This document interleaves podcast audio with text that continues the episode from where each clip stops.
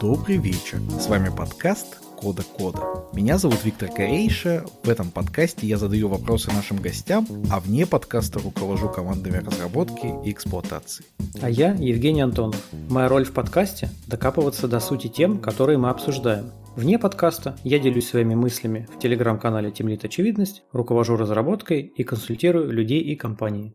Этот сезон мы делаем вместе с Авито Тех, драйвовой командой инженеров, которые ежедневно улучшают сервисы Авито и прокачивают себя. Ребята создают технологии, которыми пользуются треть жителей России каждый месяц. Сегодня, мои дорогие слушатели, мы поговорим про передачу опыта через код. Мне известно два способа, как можно передавать программерский опыт. Это либо через код-ревью, либо через парное программирование. Вот про эти две практики мы сегодня и поговорим. Глобально идея код-ревью в том, что один и тот же код до того, как он попадет в продакшн, посмотрят два разных человека. Один тот, кто напишет, и один тот, кто потом проглядит глазами. Может быть и не два. У кого-то это и три, и пять, и кто-то вообще говорит, что код-ревью вся команда должна сделать, и только потом мы считаем, что это может быть в работающем продукте. Мы еще должны поговорить про парное программирование. Парное программирование тут немножко ну и проще и сложнее. Это, грубо говоря, когда два человека работают над одной задачей, вот они сели рядышком за компьютером, взялись э, за руки, и кто-то печатает код, кто-то смотрит. Потом они, возможно, меняются. Меняются там в ходе одной задачи, меняются на разных задачах. И тем самым заявляется теми, кто поддерживает парное программирование, что так хорошо распространяется вот опыт, ты как бы делаешь сам и показываешь другому человеку, что и как ты делаешь, и, возможно, кто-то научится на твоей какой-то практике. И наоборот, пока кто-то делает, ты смотришь, вникаешь и, возможно, что-то для себя полезное привносишь, какие-то мысли, навыки, идеи, ходки, там, что угодно. Получается, что и та, и другая практика, она про то, чтобы несколько членов команды видела один и тот же код и подтвердила, что он хороший. Только в случае с парным программированием программированию вы прям вместе пишете, ну, то есть это такой синхронный процесс, а в случае с код-ревью вы смотрите уже постфактум того, как кто-то что-то написал. То есть это такой асинхронный процесс. И у того и у другого процесса, по большому счету, одни и те же две задачи. Первое – это не пропустить в продакшн что-то не то, что-то небезопасное, что-то не соответствующее код стайлу, что-то, что, может быть, не соответствует задаче. Кстати, про это тоже код-ревью. Может, ты посмотришь на код, а он вообще не то делает, о чем вы договаривались. Он может быть безопасный, замечательный, красивый, но вообще не про то. А вторая глобальная задача заключается в том, что это именно обучение, передача опыта, причем передача опыта работает в обе стороны. То есть, с одной стороны, ты учишься, когда ты читаешь чужой код, потому что ты смотришь на примере и можешь потом повторить за этим. Ну или можешь просто изучить, как мысль шла. С другой стороны, ты учишься, когда тебе к твоему коду дают какие-то комментарии, подсказывают, где, может быть, ты не совсем прав. Жень, на твой взгляд, даже я не хочу, чтобы ты сейчас сравнивал эти две практики, просто на твой взгляд, можно ли этими практиками действительно стать более сильным разработчиком, научиться писать код круче?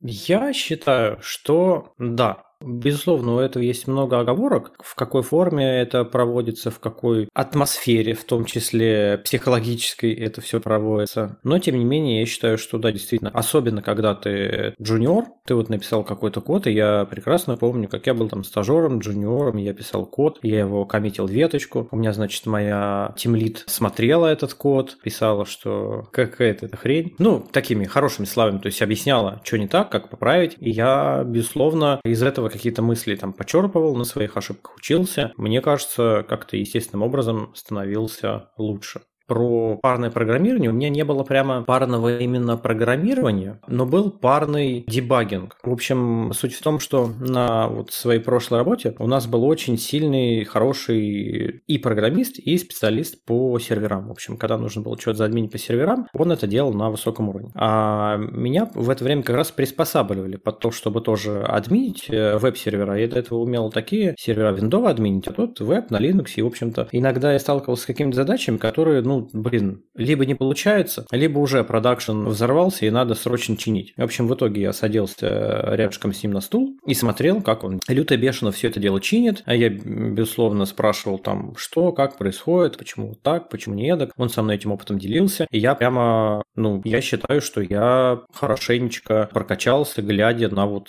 то, как он делает, как это уже все в профессиональных руках происходит. Ты знаешь, недавно я испытал даже, мне кажется, более крутой опыт, когда одна команда садится в одно помещение и пытается срочно зарешать какой-нибудь инцидент. Причем, ну, он такого уровня, что одному человеку вообще сложно понять, что происходит. И все накидывают какие-то версии, тут же опровергают, тут же проверяют. И это, конечно, офигенный драйв. Не знаю, насколько это является частью парного программирования, но я люто кайфанул с этой историей. Похоже, вы изобрели хакатон. Но возвращаясь все-таки к вот этим практикам, я работал в разных местах, и код-ревью почти везде был обязательным. А вот парное программирование что-то нигде не было. Хотя я много про него читал, много хотел, и даже с кем-то мы когда-то пробовали, но вот такого, чтобы на уровне компании это было закрепленной практикой, я, если честно, никогда не видел. Как ты думаешь, почему? Я думаю, что, конечно же, в целях экономии те, кто внедряют эти практики, они же думают, что ну зачем же мы платим за двух программистов, если они сидят над одной задачей. Пускай они сидят над двумя разными задачами и в два раза быстрее выпускают. Это все равно, что у тебя, не знаю, потекла труба, и ты вызвал двух слесарей, чтобы вот они ее чинили. Ты, получается, платишь за двоих. Один трубу чинит, другой зырит и говорит, блин, ну вот это да, вот это нормально. Следующую трубу я, конечно, кому-нибудь другому классно починю. А заплатить ты должен за двоих. Я бы хотел с тобой поспорить. Мне кажется, что дело в другом. Ты, как бизнес-заказчик, обычно вообще не очень понимаешь, откуда у программистов берутся какие-то сроки и почему они в какой-то момент растягиваются. И от того, что у тебя два человека чем-то занимаются, ты можешь, конечно, предположить, что, наверное, они делают в два раза медленнее. Но в реальности никак это замерить, скорее всего, ты вообще не можешь. И мне кажется, что если ты при этом адекватный работодатель, то, наверное, для тебя это не должно быть стоп-фактором. Мне кажется, что стопором становятся сами разработчики. Потому что когда ты пишешь код и ожидаешь, что он попадет на код-ревью, это некоторым образом снимает с тебя ответственность. Ну, типа, если я что-то пропущу, Вася посмотрит, заметит проблемы и, значит, выкатим, мне, мы все нормально. А вот когда ты парно с кем-то кодишь, это же жутко некомфортно ну, даже в коллективе, где у тебя нормальные отношения, все равно писать перед кем-то код это очень страшно, потому что ты боишься показать, что ты недостаточно крутой, что ты там тупишь на какой-то фигне, гуглишь какую-нибудь конструкцию языка, которую все остальные знают, и так далее, и так далее. Поэтому я думаю, что это блокируется именно на уровне разработчиков. А, интересная теория, и действительно я абсолютно тебя поддерживаю в том, что особенно если у вас нет никакой в этом практики, нет никакого такого привыкшего к этому коллектива, действительно это большой стресс. Сидеть там перед кем-то кодить, и особенно если ты уже, не знаю, какой-нибудь сеньор, а ты все равно лезешь в Google, чтобы посмотреть, в каком порядке идут аргументы у какой-нибудь стандартной функции. Это привет всем тем, кто использует PHP. Там у нас постоянно все намешано в разном порядке. И кажется, блин, ну как, ну я же елки-палки, сеньоры, сейчас буду в Google, что ли, открывать там перед кем-то, показывать, что я вот, вот этого не знаю. Да, я согласен, это может быть стоп-фактором, но просто исхожу из того, что не все решения там именно программисты принимают. И, наверное, если бы э, вот такой формат работы парный считался бы там дешевым и эффективным, просто бы заставили. Сидите и в паре работаете. Вы, конечно, можете ворчать, кряхтеть, но мы вам сказали, сидите, делайте. А тут, получается, и одни как-то ну, стесняются, побаиваются, и другие другие тоже считают, что это в целом не очень экономно. Как будто бы и никому и не надо. Поэтому в целом, наверное, вот в совокупности и, твоей теории, и моей, получается, что очень редко где-то все просачивается, где об этом думают, где пытаются из этого там какую-то реальную пользу выжить, и поэтому редко где это все в жизнь превращается. Еще один момент, который я хотел обсудить. К сожалению, в парном программировании у меня тут опыта нет, а с код-ревью я неоднократно видел, как с точки зрения процесса это превращается в полнейший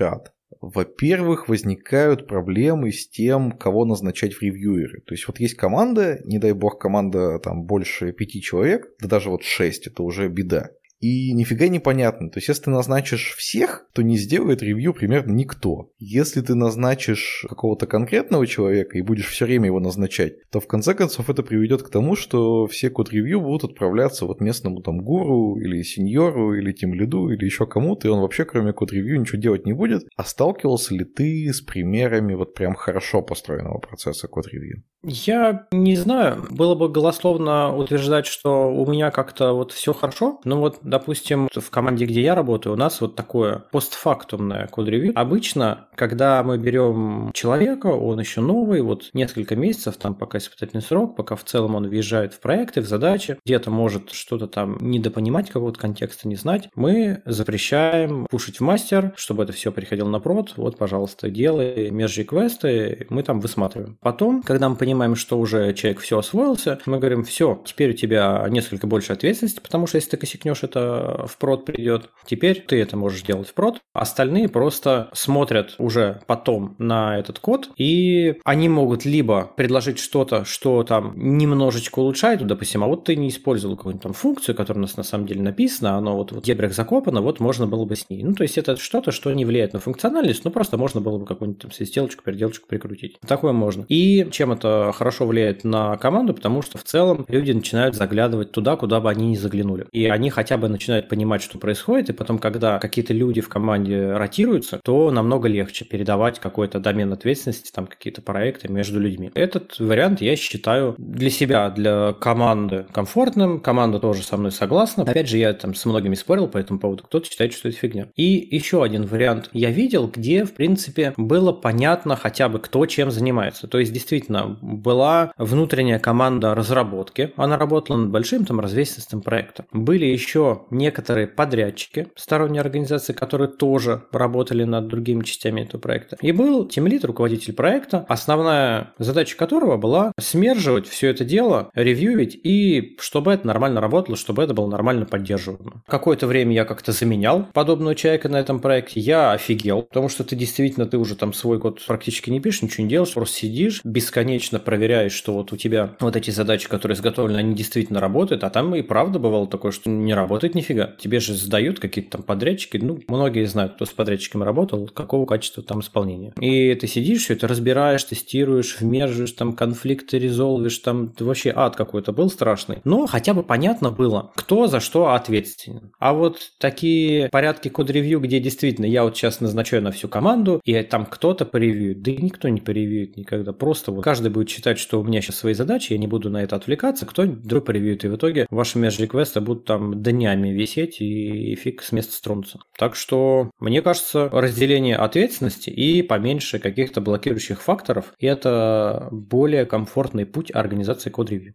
Я бы тут еще вкинул, что кажется, перед тем, как вводить код-ревью, если его не было, или ставить на код-ревью нового человека, который никогда в этом процессе не участвовал, нужно этому делу прямо учить, хотя бы посадить рядом и показать, как это делается. У меня был негативный опыт, когда я помню в одной команде только ввели код-ревью, за неделю команда вся перессорилась. Значит, там было сразу несколько кейсов. Один кейс был такой, что разработчик ко всем прикапывался по поводу именования переменных, функций, и прямо говорил, да, давай здесь все поменяем, здесь все переименуем. Потом я смотрю, он и в своих уже реквестах стал все переименовывать по 10 раз. Другой, значит, разработчик написал третьему, что тот в чем-то не прав, но как-то очень некрасиво это сделал, и третий, значит, на него обиделся и решил, что вообще никакие его аргументы не будет дальше читать, не будет на них вообще никакого внимания обращать. Вот такая катавась, буквально за неделю перессорились там все, все ходили друг на друга, смотрели, тогда еще в офис все ходили, в общем, так из-под лобья. Когда ты сажаешь их вместе, начинался дикий срач из-за какой-то фигни, то есть ты спрашиваешь, ребят, в чем вопрос, и начинается обсуждение, что там, значит, не pay, а pace надо было написать или что-то такое. Прошло довольно много времени, прежде чем удалось это как-то более-менее устаканить. История была в Твиттере года два, наверное, назад. Молодой сеньор там из серии, там 25 лет, вот он сеньор, и он ревьювил код у какого-то жуна 40-летнего, и, в общем, в итоге ему как-то он не очень приятно тоже написал, на что 40-летний Джун сказал, да ты сопляк, сейчас мы спустимся из офиса, и я там с тобой буду драться. Вот, и я уж не знаю, дрались они в итоге или нет, но дядька, видимо, был серьезно настроен и серьезно обиделся. Это прям крайне негативный вариант. А что у меня кто-то с кем-то там из-за код-ревью ругался, да нет, такого не было. Но я честно признаюсь, вот у меня есть ЗИК, я тоже люблю подокапываться именно до именований. Не до таких, знаешь, тем, где отступы, где еще что-то, вот именование, потому что, на мой взгляд, нейминг – это очень важно в программировании, потому что ужасные наименования, может быть, для тебя и понятно, и ты потом разберешь, хотя потом год пройдешь, и фиг ты их разберешь. А кто-то другой приходит в проект, и он там просто умирает. И я, в общем, людей некоторых заколебываю, мне иногда пальцем у виска крутят, но все равно там типа, дед брежит, ну все равно, пойдем сделаем, успокоится. Но я прям правда видел некоторые проекты, где заглядывал, у меня там не было возможности на что-то влиять, я просто заглядывал, говорю, слушайте, ну вообще же непонятно ничего, вот эти вот какие-то перемены, вот эти вот названия класса, ну вот вообще вот неясно. Вот меня бесит прямо, когда, знаешь, типа на буквах экономят на гласных. И типа как будто бы слово пишут, но только без гласных, согласные. И вот набор этих согласных вы потом не разберетесь. Правда,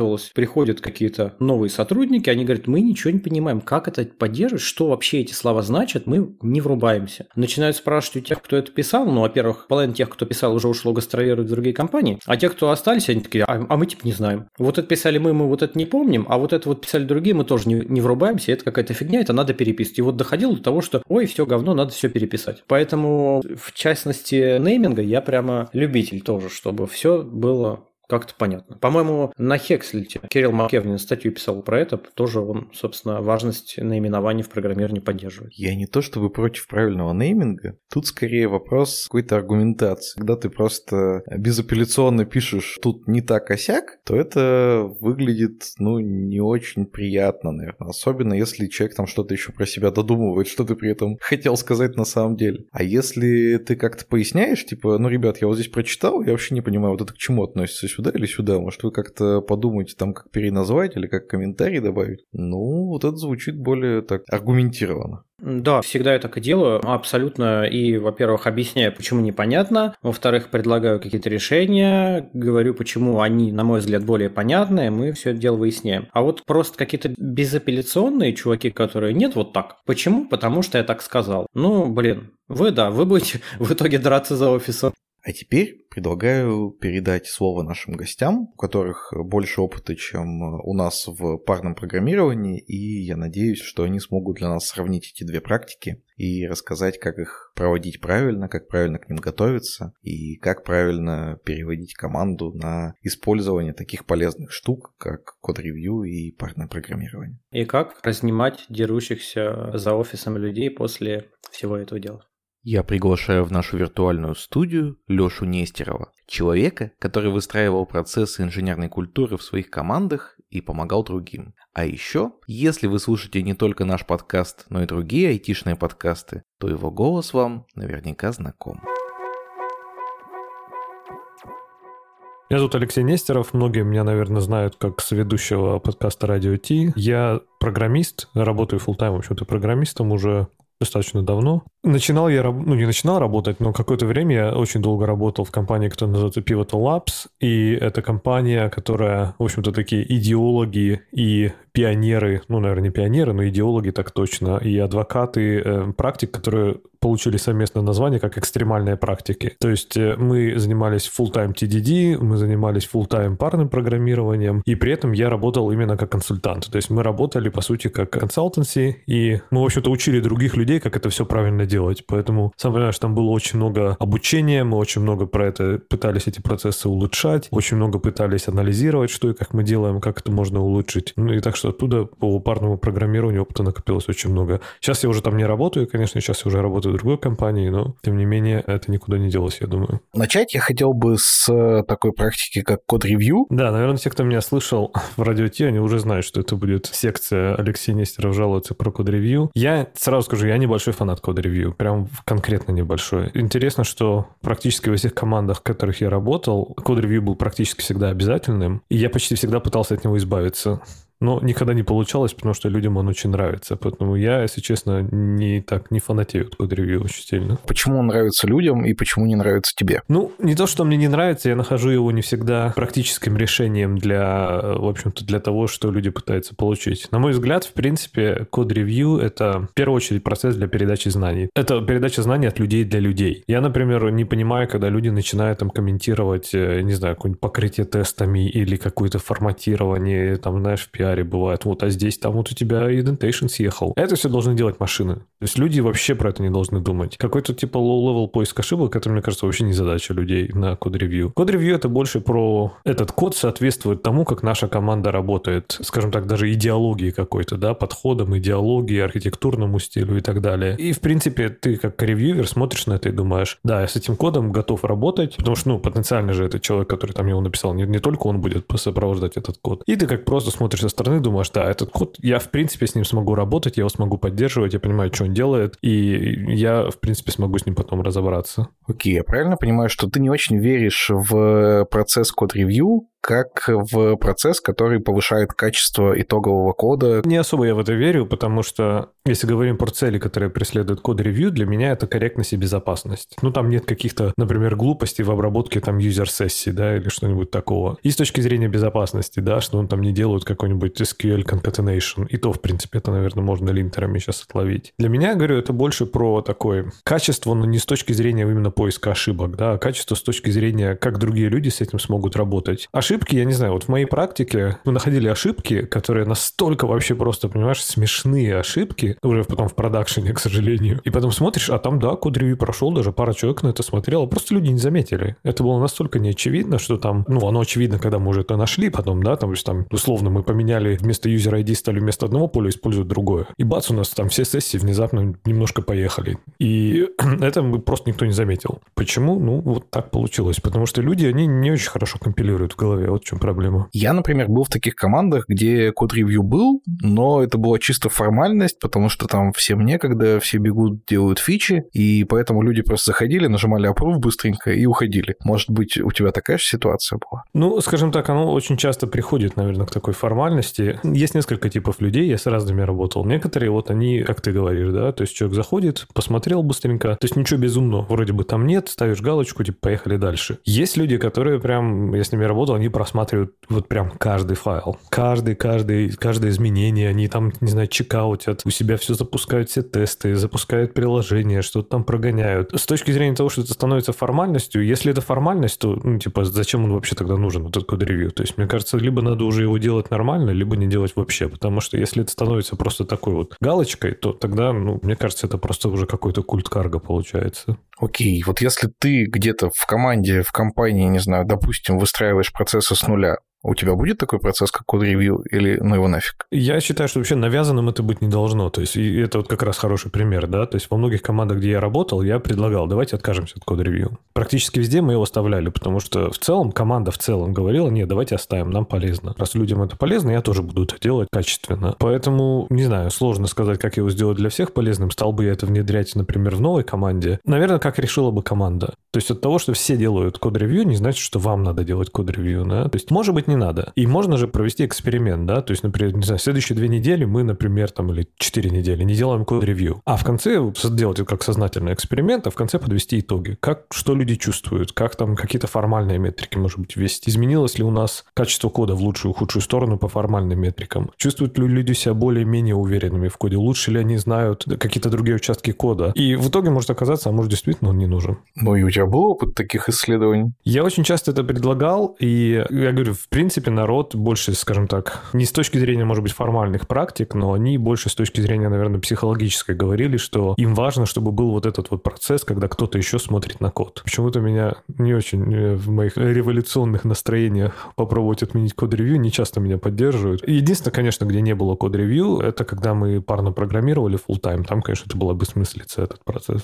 Это же такая индульгенция. Ну, типа, это не я такой дурачок, а кто-то еще, кроме меня, пропустил вот этот в продакшн. Слушай, это очень опасный mindset, потому что это действительно приводит к тому, что ты говорил, да, что это становится формальностью. Мне кажется, здесь Не надо пытаться отложить какие-то проблемы на код-ревью. Бывает такое, пишешь что-то и думаешь, ну, блин, ну, вроде вот, ну, не очень хорошо, да, ну, ну, ладно, типа, оставлю. А потом на код-ревью скажет, исправлю. Нет, нет. То есть, ну, код должен быть без оглядки на код-ревью, production ready, он должен, как я уже говорил, быть корректным, безопасным. А код-ревью, мне кажется, это больше вот про такой, про какой-то архитектурный стиль глобально. Поэтому, наверное, если есть немножко вот такое, знаешь, в голове лукавство, что типа кто не поймает на код-ревью, то лучше, наверное, с этим бороться без относительно код-ревью. Как ты относишься к истории, когда код-ревью – это вот именно конкретный инструмент обучения? Вот мы взяли несколько джунов и там внимательно читаем, что они пишут. На мой взгляд, это просто ужасный инструмент для обучения начинающих людей, потому что, во-первых, это чаще всего абсолютно асинхронный процесс, это чаще всего действительно делается в фоне или в свободное время, поэтому дать хороший фидбэк сложно. А во-вторых, очень часто ты видишь результат. То есть, ну, представь, не знаю, ты ревьюешь пиар джуниор-разработчика, да, какого-то, который, а, не знает достаточно хорошо там предметную область, не знает достаточно хорошо кодовую базу, и программирование не очень хорошо знает. И он пришел к какому-то решению, и, во-первых, он уже потратил время. То есть это уже мне странно кажется. Типа, это здорово, что он сам поразбирался, или он, или она, да, и что-то там они сделали, классно. Но в итоге ты видишь конечный результат. И конечный результат очень сложно комментировать. Мне важно очень часто смотреть, как человек пришел к этому. Очень часто на код-ревью ты смотришь там какой-то, ну, явно ты думаешь, что-то человек не подумал, не предусмотрел. А когда начинаешь это обсуждать, он говорит, не-не-не, говорит, все, это понятно, все это, я все про это все знал, но просто, типа, мы решили, там, не знаю, так не делать, потому что это сейчас не так важно. Не делать какую-то оптимизацию по перформансу, потому что, да, и типа пофиг, никто не будет так использовать интенсивно этот API. И вот этот, мне кажется, процесс, как автор пришел к коду, он не менее важен, чем конечный результат. И его комментировать иногда даже важнее и полезнее для людей, которые учатся,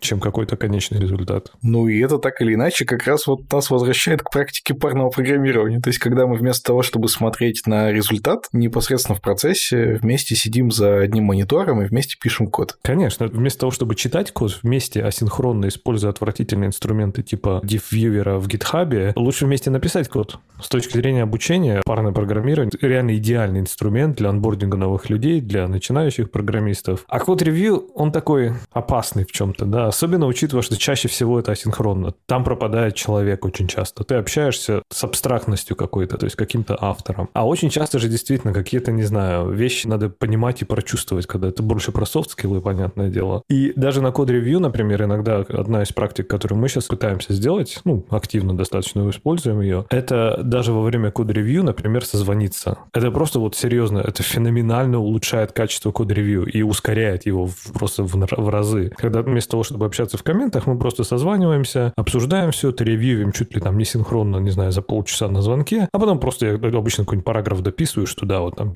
то-да-да, мы это решили, на это посмотрели, это обсудили и решили там не смежить как есть или решили там поменять вот такую-то штуку. И мне кажется, с начинающими то же самое. То есть если созвониться и рассказать это человеку, чтобы он мог задать вопросы, чтобы он мог там в каких-то коде что-то посмотреть конкретное, это будет прикольно. А сидеть и писать комментарии типа, о, здесь нужно применить паттерн стратегия. Зачем? Это, мне кажется, тяжело будет использовать как инструмент обучения код-ревью. Давай представим, что нас сейчас слушает э, некий Джун, он читает pull request какого-то супер-сеньора и видит вот некоторое место, в котором, ну, очевидно, что надо применить какой-то паттерн, почему же сеньор не, не применил, и дальше две крайности. Первая крайность, он либо сразу начинает писать, ах, ты там вообще не прав, а я тут самый умный. Другая крайность, он очень сильно в себе сомневается и сначала там 10 тысяч раз перечитает все книжки про паттерн, который он только найдет, чтобы убедиться, что это правильное для него место. Вот что бы ты советовал такому Джуну делать? Даже не только Джуну, я всем посоветую. Самое главное в комментариях, в принципе, чтобы они следовали паттерну, который называется ask. Actionable, specific и kind. Во-первых,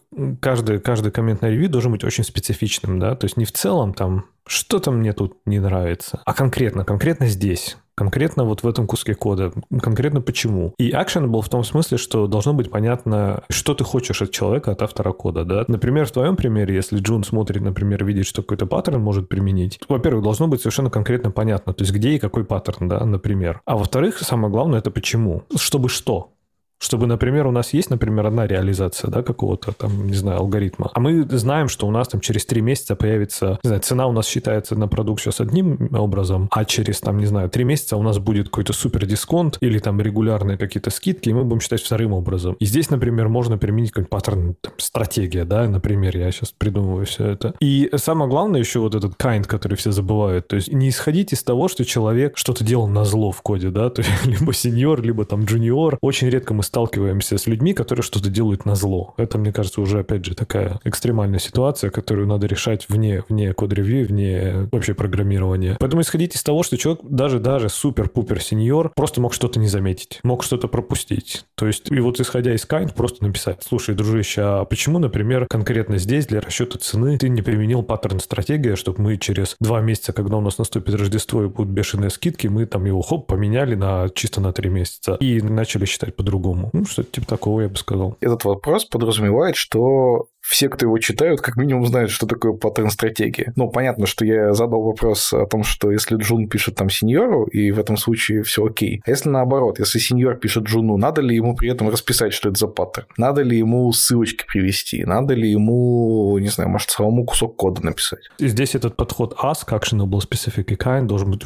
удесятерен просто. В это, знаешь, в стиле, если просто написать, здесь нужна стратегия, абсолютно непонятно, где нужна стратегия, какая стратегия, зачем. И мне кажется, с точки зрения, если мы говорим именно как инструмент, например, обучения, а не наказания, да, как очень часто, мне кажется, код-ревью используется. Если мы говорим про инструмент обучения, конечно. То есть писать код, наверное, э, ну, зависит, да, люди разные, люди учатся по-разному. То есть я работал с джуниорами, которые, например, любили просто, ты им даешь наводку какую-то, говоришь, вот смотри, здесь, например, э, смотри, через три месяца мы будем считать цену по-другому, ты ее просто захардкодил алгоритм, давай попробуем ее вынести в паттерн стратегия, вот, например, ну, может даже ссылку дать, там, если есть какая-то полезная статья, ну, не Википедия, да, если что-то, что конкретно хочется дать человеку почитать. И на причелку уйдет, или он там сам разберется, сам его реализует, и он так учится, или она, да, то есть им так вот удобнее учиться, просто уйти, подумать, поковыряться. Есть люди, которые могут, например, впасть в ступор, да, и ты им когда бросишь там, не знаю, давай сделаем здесь стратегию, вот там описание этого паттерна, им сложно, например, абстрагировать, да, какой-то кусок кода, там, расчеты. Тогда можно просто лучше, опять же, написать тогда вместе, да, то есть не просто дать результат, назад. А, например, прям открыть код, опять же, те же самые полчаса выделить, прыгнуть на какой-то звонок и сказать, смотри, здесь у нас, не знаю, за расчет цены, например, за хардкожен, да. Чтобы нам, например, это потом поменять, мы должны будем, а, добавить там какой-то if дата такая-то, то считай так, else дата такая-то, то считай так. Это неудобно, если у нас там будет, например, три варианта, у нас там разрастется этот if. Давай сделаем, например, вынесем это в какой-то компонент, будем его подсовывать там через DI, смотри, как удобно стало тестировать, смотри, как классно теперь можно все там это вынести, и, то есть показать. Поэтому, наверное, общего подхода какого-то нет, как лучше сделать. Зависит от того, как э, конкретно эти люди учатся, как это все работает работает. И... То есть все зависит от человека, в общем-то. Можно ли резюмировать твой ответ, что даже асинхронное общение в виде комментариев э, в GitHub или GitLab стоит пропускать через призму того, кому именно ты это пишешь? Конечно. Kind — это самый важный аспект этого фидбэка. Не надо забывать, что с той стороны сидит человек, да, у которого есть эмоции, который по-своему учится, по-своему воспринимает информацию. То есть это все надо всегда держать в уме. Код-ревью и вообще там такие вещи — это для людей, не для машин, правильно? Машина-то скомпилирует что угодно. Ну, а теперь хочется перейти от э, асинхронного код-ревью к совершенно синхронной практике, такой как парное программирование, которую мы уже упомянули несколько раз так или иначе. И вот про нее знает гораздо меньше людей, и применял ее в своих командах гораздо меньше людей. Поэтому не мог бы ты для начала вообще описать, а что это такое? Конечно, да. Здесь вообще интересная штука, да, что действительно не так много людей понимает даже, что это. Поэтому есть много, скажем так, таких мифов и легенд про парное программирование. Опять же, парное программирование, я вот сколько работал, пытался вспомнить, два, от двух до трех лет я работал в Labs, собственно, как я уже говорил, это консалтанси. То есть мы приводили в офис совершенно разных людей, клиентов наших, по сути, и показывали им, скажем так, совершенный вариант, стопроцентный такой distilled вариант экстремального программирования. Это full-time парное программирование, full-time TDD, это сбалансированные команды, это самый настоящий agile, когда мы проводили там research с пользователями, и это через продуктов попадало все в бэклог, там это были постоянные релизы по несколько раз в день, это, ну, прям такое все, все серьезно было, все на, все на максималках. И парное программирование, это был, наверное, один из таких самых сложных аспектов для обучения, опять же, потому что мы говорим про людей. То есть что такое вообще парное программирование? Это когда два человека вместе пишут код. Самое важное здесь, мне кажется, вот опять же, такая ментальная модель. Это не когда один пишет, а другой смотрит это когда они вместе работают над одним кодом. И, например, у многих людей было сначала такое немножко, опять же, был perception, восприятие, да, что у нас будет обучение, да, что мы такие вот сейчас сядем и мы расскажем, как там писать код. Ну, это вообще было не так. Это именно совместная работа над одним участком кода. С точки зрения практической, опять же, многие люди, наверное, не очень понимают, что это. То есть это означает, что у нас, да, физически одна машина, да, там в нашем случае там был один Mac условно, но у нас полностью там свой монитор, у нас у каждого своя клавиатура, своя там мышь, да, и мы работали, в принципе, там, стоя, сидя рядом, но работали за одной машиной. По сути, шарили там IDE и прочее. Ну, то есть мы видели одну картинку, да, на двух мониторах. И вот так и работали. Еще одна, наверное, интересная такая э, аспект, который люди не ожидали, это ротации. То есть почему-то многие ждали, что сел с человеком попарно программировать, и через там два месяца ты встал и ушел. То есть нет, вообще парное программирование в экстремальном варианте, как завещал Кен Бек, оно ротации он предлагал делать вообще каждый час. То есть каждый час пары меняются. Но это, конечно, совсем экстремально. это, наверное, уже для совсем таких крайних случаев. Мы, например, старались ротировать людей э, каждый день хотя бы. То есть каждое утро мы на стендапе решали, кто с кем будет париться над какой задачей. У нас там были какие-то параллельно шли несколько там, опять же, фичи в работе были. И мы на стендапе решали, там, типа, окей, я там уже два дня пишу этот кусок кода, давайте я куда-нибудь уйду, и кто-нибудь другой придет вместо меня, там, например, сюда. Или там, иногда даже в середине дня часто там немножко ротировались. Вот это, когда постоянно пара пара меняется, это один из ключевых аспектов вообще парного программирования. Кроме того, что меняются пары, есть еще такая тема, что две роли, один э, водитель, второй штурман, и вот эти роли тоже нужно менять там типа каждые 15 минут. Да, да, это тоже очень важно. На самом деле, как уже работать в паре, там, скажем так, все индивидуально, да. То, что ты сказал, это, наверное, самый популярный такой подход, вот этот драйвер и навигатор, да, это как водитель и штурман, да, наверное, если брать там ралли, да, какой-нибудь, то как водитель ты фокусируешься, там, не знаю, на том, чтобы пройти этот текущий поворот максимально быстро и не убраться в дерево. А штурман уже смотрит на шаг вперед и э, говорит тебе, что там через 700 метров у тебя будет крутой поворот направо. И да, здесь работает то же самое в TDD, то есть э, как э, водитель ты, в общем-то, водитель это тот, у кого клавиатура и мышь, да, и это человек, который там набирает код. И ты можешь фокусироваться как набиратель кода, как водитель на каких-то конкретных сиюминутных задачах. А навигатор, он уже больше думает, штурман, он больше думает про то, что, ага, здесь, например, надо дописать вот такой тест, здесь надо там, например, вот так этот компонент, компонент заварить, не забыть. Здесь, например, надо что-то нам там будет, я не знаю, дописать, доделать, поменять API и так далее. То есть навигатор тебя переводит к следующему кусочку, а драйвер, да, это тот, кто, собственно, там набирает код. И да, в принципе, очень полезно интересно это, опять же, менять. Чаще всего это как-то оно еще, знаешь, немножко само происходит. То есть ты все равно, все равно устаешь немножко набирать, или там, не знаю, в какой-то момент человек говорит, слушай, слушай, давай я сам там вот напишу, покажу тебе, как это сделать. И такой раз, и уже как-то роли раз и поменялись. Давай, наверное, поясним, что TDD — это Test Driven Development, когда мы сначала пишем тест на какой-то метод конкретный, а потом уже этот метод реализуем. Ну или даже сначала пишем все тесты на все методы, которые мы хотим в каком-то блоке сделать. Нет. Прости, что я тебя перебил, но да, это TDD это как раз one test at a time, да, когда ты не пишешь не все тесты сразу, ну что все тесты сразу написать нереально, на мой взгляд, а пишешь именно один за одним. И это, например, раз уж ты упомянул TDD, да, Test Driven Development, то, например, вот как альтернатива там драйверу и навигатору, есть, например, еще одна интересная практика, если использовать TDD в конкретно там в паре на проекте, это пинг-понг программирование. Когда один человек пишет тест, второй делает этот тест зеленым. Потом, соответственно, второй человек сам пишет тест, и первый человек, который писал предыдущий тест, он делает тест зеленым. То есть ты постоянно так общаешься тестами. У меня вот такого опыта, что пинг-понг тестами не было, но когда вот мы просто садимся и пишем, так мы пробовали. И если честно, я вот не совсем понимаю, как это работает в большом масштабе. То есть ты говорил о том, что даже full time для меня это какая-то история, вот когда уже задача там четкая, понятная, когда архитектура построена и так далее. А ведь ну, довольно много времени уходит в программирование на не написание кода, а на там на research, например. Ну, смотри, это, на мой взгляд, две разные вещи, да, то есть если нужно сделать какой-то просто там research, да, что-то поизучать, это, на мой взгляд, это одно, да, то есть тогда понимать, когда не надо работать в паре, так же важно, как понимать, когда работать в паре. Скажем так, я говорю full time, да, парное программирование, но это не значит, что это было, скажем так, enforced парное программирование, да, что типа всех заставляли. То есть прекрасно люди могли с утра, там, не знаю, сесть, сказать, слушай, мне надо, не знаю, почитать, как там разобраться, как работает такая-то библиотека. И они такие, окей, и люди просто расходились, работали там отдельно, это совершенно нормально тоже. По поводу архитектуры, например, это уже, мне кажется, совершенно другой вопрос. И на мой взгляд, как раз такие вещи, как архитектура и прочее, гораздо-гораздо лучше работать вдвоем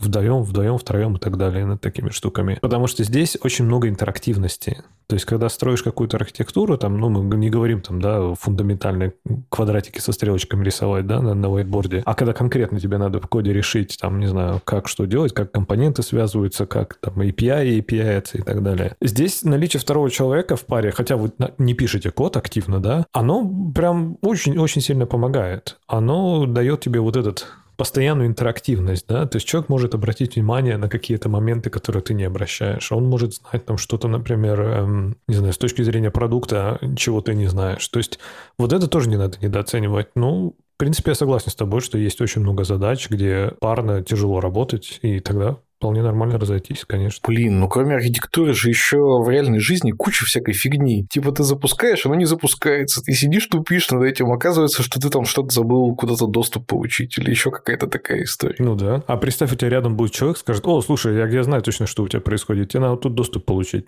Ты такой, блин, а как я мог это узнать? Он такой, слушай, да, ты не документировано, давай документируем.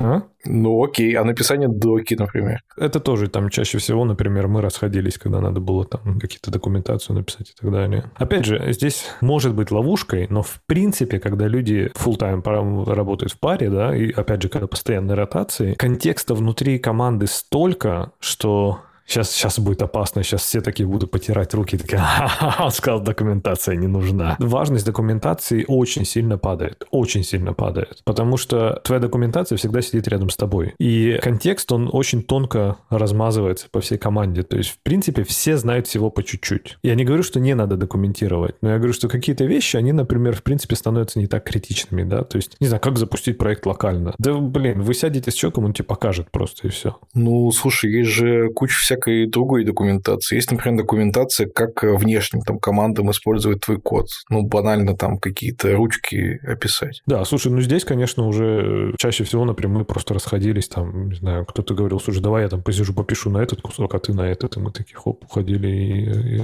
и, и просто писали по отдельности. А как, на твой взгляд, стоит формировать пары? И правильно ли я услышал, что это должен быть такой рандом, типа за месяц каждый с каждым поработал? Это не должен быть абсолютный рандом, но очень важно именно ротировать людей, да, потому что здесь тогда очень сильно передается вот этот самый контекст, общее знание, общее совладение кодом, оно очень сильно через это передается, через, через ротации. Из разряда как формировать пары, ну, можно сказать случайно, но мы, например, рисовали там, не знаю, матрица, названная в честь одного из разработчиков, который придумал эту матрицу, то есть мы просто там писали, например, у нас там такие-то фичи в работе, да, и мы там фотографии просто людей наклеивали, что, например, вот эти два человека работают, и перемещали их каждый день. И видно, что, например, этот человек там 4 дня уже сидит на этой фиче, да, то есть, наверное, полезно бы ему, чтобы он там, не знаю, ушел и чем-то другим позанимался, а вместо него там кто-то бы пришел, например. И, например, мы знаем, что, окей, ему там завтра уходить, значит, надо тогда убедиться, что человек, которым он, например, сейчас парится, да, чтобы у него был достаточный контекст, чтобы он мог следующего уже человека, например, за заонбордить на эту фичу. То есть э, это все было очень, так скажем, очень неформально, да, то есть какого-то алгоритма как такового, в принципе, не было. Блин, хочу сейчас зацепиться за вот эту историю, что человек 4 дня над фичи, а мы его меняем. Разве нет у нас ответственности человека за конкретную фичу? Ну, то есть в водопадных историях это вообще обычно вот тебе назначили, ты сказал срок, и ты делаешь. Там в всяких аджайлах э, чуть более мягко, но тем не менее, по крайней мере, в моей практике вот над чем ты работал, над тем ты дальше и работаешь. Ну, это тоже, видишь, опасность как раз вот этих silos, да, вот этих изоляций внутри команды появляется. То есть есть кусок кода, который только один человек знает, потому что он всегда над ним работал. И он уходит, все таки я вообще без понятия, что там, как нам новый скоп в авторизацию добавить, да черт его знает. Поэтому это очень, скажем так, соблазнительно, да, когда у тебя есть такой суперспециалист почему-то и по куску кода, и только он все быстро и качественно делает. Но задача парного программирования — это в первую очередь про коллективную ответственность. То есть там вот эти все странные понятия, над которыми люди иронизируют, как это так, да, оно приходит на первый план. Эго разработчика уходит, и приходит э, важность команды. Для тебя важно, чтобы не то, что какой-то сложный кусок кода или фича, над которой ты работаешь, чтобы ты ее сделал быстро и качественно, а чтобы все ее могли сделать быстро и качественно. Иногда это недостижимо, я понимаю. Но к этому надо стремиться. Ну вот ответственность за качество, типа вот мы в пятером пилим некий там микросервис, и мы все отвечаем за то, что он работает стабильно и не выдает какой-то фигни. Это я видел и вижу, и в таких командах работаю. Но ответственность за, например, там срок реализации конкретной фичи, мне кажется, вообще превратится в непонятно что. А почему? Ну вот именно потому, что сидел один человек, потом сел другой человек, потом сел третий человек, и вообще непонятно, кто может ответить, а сколько там сделано, сколько там осталось, что там происходит. Не, так а почему любой человек из пары может ответить? Он знает, сколько осталось, что происходит и так далее. То есть просто здесь получается у тебя не один человек, который твой контакт твой, да, а это скорее сразу несколько человек. Опять же, если это, например, мы говорим про какую-то прям супер большую, там не фичу даже, да, а, например, модуль какой-то, да, вот как ты говоришь, микросервис. Мы иногда выделяли такого человека, которого мы называли anchor, якорь. И это человек, который был, скажем так, оставался на этом направлении, я даже не знаю, как сказать. Это была не фича, а это, скажем так, контекст нескольких месяцев, да, там вот микросервис новый какой-то. И человек, например, оставался там все несколько месяцев, он оставался внутри этой команды. Он был как раз такой человек, которому можно прийти и спросить любой вопрос. Но это не означало, что он знал там и контролировал, и там делал все сам, да. Он точно так же внутри пар постоянно ротировался, он точно так же постоянно там занимался внутри этого там стрима разными задачами. Просто это был человек, который знал, что происходит на высоком уровне. А на низком, с точки зрения, когда фича будет готова, это как раз одна из задач вот этой передачи контекста. То есть ты же все равно делаешь как команда задача выпустить эту фичу, а не просто посидеть по парно программировать, правильно? Ну, для меня это сейчас какой-то новый волшебный чудесный мир. Слушай, это очень много про то, что люди очень любят обсуждать, это очень много про софт-скиллы, да, то есть это как раз вот то, что мы делали в Pivotal Labs, это изменение вот способа мышления про это, да, то есть даже из разряда, ты говоришь, когда фича будет готова, мы первый вопрос, а что значит готова? Ну, мы договорились о каком-то скоупе. Вот есть ручка, там ты в нее идешь, э, даешь какие-то параметры, получаешь такой-то результат. Опять же, мы очень часто старались разбивать это на маленькие-маленькие итерации, которые мы можем релизить там постепенно. Да? Чаще всего готово означает, когда она будет в продакшене. То есть продакшн мы релизили там несколько раз в день. Зависело от проекта, конечно. Но, например, там сейчас вот, да, мы можем сколько угодно раз в день релизить. Поэтому уже, понимаешь, вот эта граница готова, она немножко стирается. Конкретная история, например, да, там в бэклоге, ей можно еще определить какую-то готовность, да, то есть когда она попала в продакшн, она готова. Здесь интересный второй аспект появляется по поводу вот этих историй, оценок, вот этого всего, да. Парное программирование — это не только инженер с инженером. Парное программирование — это, например, когда инженер с продуктом или, или с дизайнером. О, подожди, как, как это так? А мы вместе писали истории в бэклоге. Прям садились и конкретно писали историю в бэклоге там. И человек наш пишет вот так абстрактно, такой, вот, когда, как ты говоришь, приходит такой-то штучка, там, запрос, я хочу вот такой вот ответ. И у меня, знаешь, там сразу, сразу миллион вопросов. И мы понимаем, что эта история, вот у нее определение, что значит она сделана, ее нет она очень абстрактна. То есть ее невозможно формализовать. Соответственно, она может занять день, может занять год. И я прямо говорю человеку, слушай, мы не сможем это сделать, потому что она очень ну, неформально написана. Давай пишем формально, что конкретно, если ты мне пришлешь, не знаю, вот такой input из такого подмножества допустимых значений, я тебе дам вот такие аутпуты, да, например. Видишь, сложно, сложно обсуждать абстрактно, но тем не менее мы, вот, например, с продуктами вместе писали задачу в бэклоге. Блин, никогда бы не подумал, что это тоже про парное программирование. А с дизайнерами, например, мы работали, э, до сих пор это делаем, например, у нас есть выделенное время на именно парную работу с дизайнерами. Потому что, знаешь, иногда дизайнер э, нарисует там, типа, а давайте сделаем кнопочку, чтобы она была синее мигала. Вот, и мы, значит, садимся, я говорю, смотри, вот наш код, вот наш CSS, вот я делаю, чтобы кнопочка была синяя и мигала. Там делаю, чтобы она синяя и мигала, а оказывается, все другие кнопки стали зелеными и упали. Или, ну, что-то, и мы начинаем разбираться, и дизайнер такой, слушай, да пофиг, давай уже, ну, типа, сделаем вот так, ну, что так быстрее, потому что так, например, удобнее, да, с точки зрения там кода. Совершенно нормально было работать не только инженер с инженером. Окей. Не могу не спросить про, опять же, вот эту историю продавливания. То есть, если сидит некий сеньор и к нему подсаживается Джун, не будет ли такого, что в итоге сеньор все делает, а Джун вообще не успевает ничего понять? Это про, опять же, вот возвращаясь к софт-скиллам, то есть все эти экстрим практики, все эти TDD, все эти agile, это вообще не про технический продукт, это про людей. Если ты помнишь Agile манифеста, там нет слов «давайте все делать по скраму» и «давайте каждые две недели проводить такой-то митинг». Нет, там же все очень просто. Там «давайте сконцентрируемся на людях, а не на процессах». Давайте делать то, что нужно клиентам, а не то, что нравится нам. И вот такие вещи, да, они же там, в принципе, все очень так абстрактно сформулированы. То же самое здесь в парном программировании. То есть наша задача сфокусироваться на людях. То есть сделать, ну, вот из разряда, да, если джуниор, например, не чувствует себя уверенным высказать там, сеньору, да, например, какому-то. То есть человек не, не чувствует себя уверенным, что ему скажет, что не успевает. Вопрос почему? Значит, какие-то проблемы, скорее всего, с доверием. Может быть, например, есть давление там какой-то, не знаю, доставлять фичи как можно быстрее, да, то есть можно покопать туда. Может быть, просто человека такой характер, да, можно, не знаю, поговорить с ним, объяснить почему. Чтобы добиться этого доверия, там была куча своих практик. Например, у нас были фидбэк-сессии, даже такой, знаешь, формат э, спид-дейтинга. То есть мы садились вокруг стола и там типа каждые, по-моему, две или там три минуты пересаживались к другому человеку, как вот эти быстрые свидания. И ты садишься и прям один на один даешь ему вот этот фидбэк. Ты говоришь, слушай, знаешь, ты иногда так быстро фигачишь код, что я за это вообще не успеваю, и я иногда просто теряюсь и устаю от этого. И человек говорит, ну там окей. Опять же, для того, чтобы добиться вот этого уровня доверия, вот этого уровня комфортной работы с другими людьми, э, очень сложно. Это была самая сложная часть. То есть все эти парное программирование, TDD, это была легкая часть. А вот добиться того, чтобы люди не боялись, чтобы не было атмосферы страха, чтобы люди друг другу доверяли, чтобы было комфортно работать, это было сложно. Не всегда возможно, я согласен, но здесь уже, мне кажется, опять же, вопрос, насколько люди могут убрать свое эго и поставить впереди важность команды и продукта. В самом начале ты сказал, что код-ревью — это больше про некие передачи опыта внутри команды, чем про там, качество итогового продукта. А парное программирование, вот это больше про что? Это уникальный инструмент практически для вообще вот именно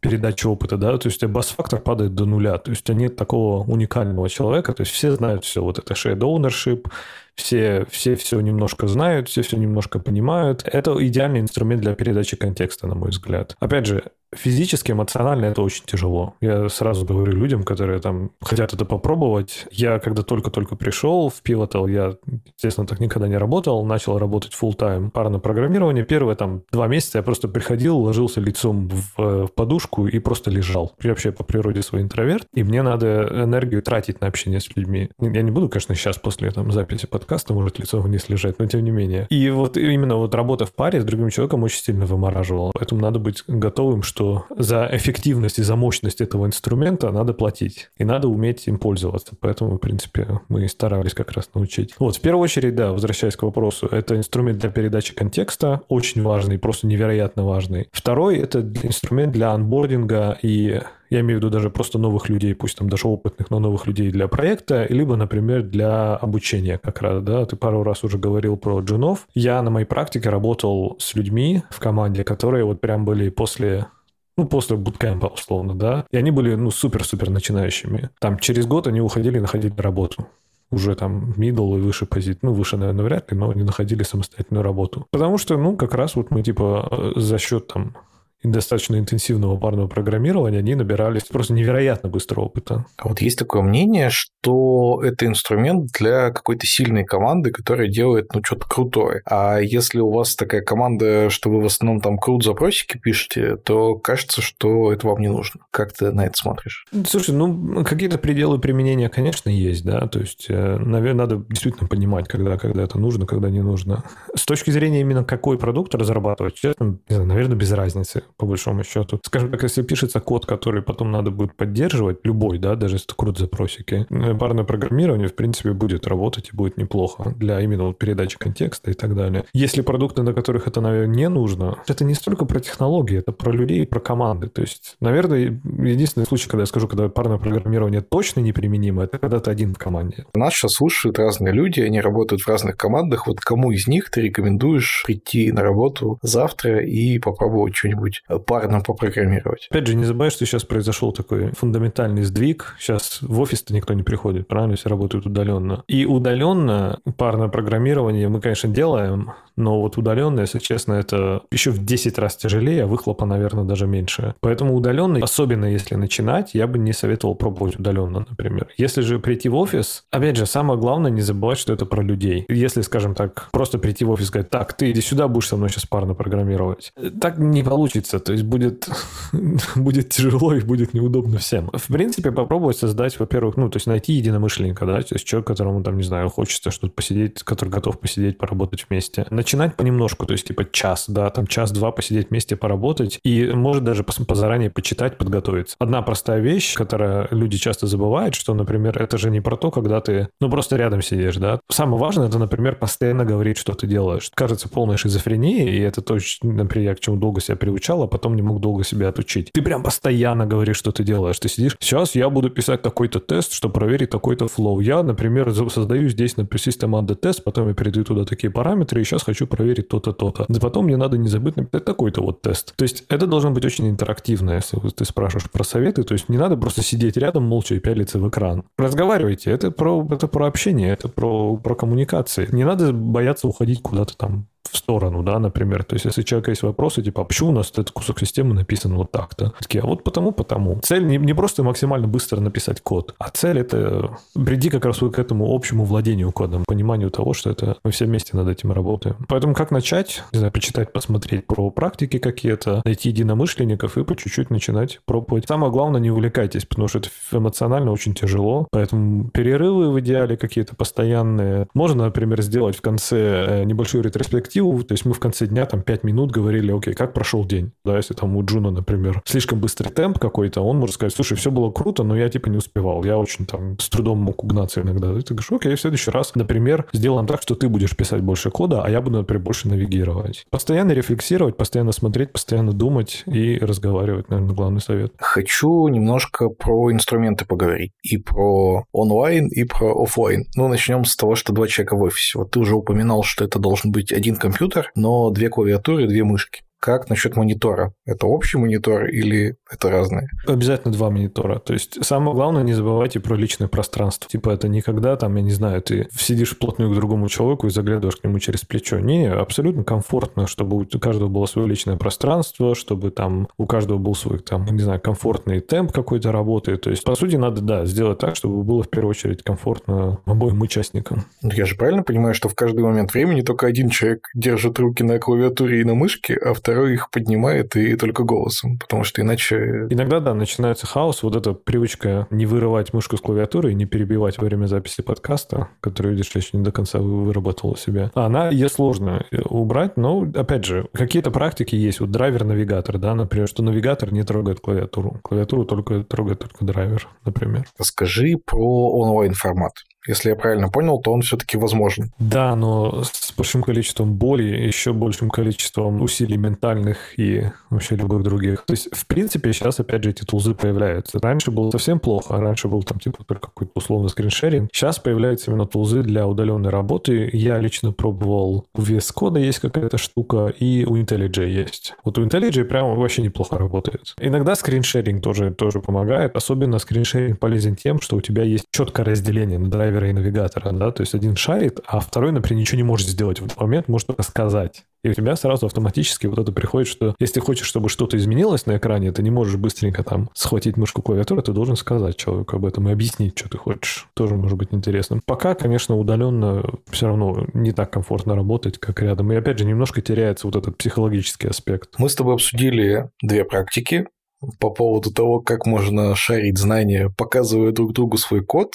Э, если это асинхронно, то чаще всего это история про код-ревью. Если это синхронно, есть вот, например, парное программирование. Знаешь ли ты еще какие-нибудь способы, как можно делиться знаниями в команде именно с помощью кода? Ну, например, одна из вещей, которые мы сейчас стали делать и на других, э, в других командах тоже делали, это мы проводим так называемый Code Roadshow, то есть такие выставки кода когда, знаешь, раз в неделю мы собираемся, и мы такие, знаешь, вот я работал на такой-то фиче, и смотрите, как я это там... Ну, не какие-то банальные вещи, да, то есть не детали реализации, а какие-то, скажем так, новые подходы. Например, там, не знаю, к тестированию, или, может быть, новый подход к каким-то к архитектуре еще что-то. То есть какие-то вещи, которые могут быть всем интересны и которые, ну, не такие вот прям day-to-day, да, аспекты. И мы там составляем заранее список и говорим, вот, например, то, о чем мы хотим поговорить. Ну, не знаю, как пример, например, у нас э, недавно один из э, разработчиков сделал отличную такой небольшой роуд-шоу про то, как правильно работать с промизами в JavaScript, да, например. Там было вроде очевидно, да, такие вещи, то есть не совсем такие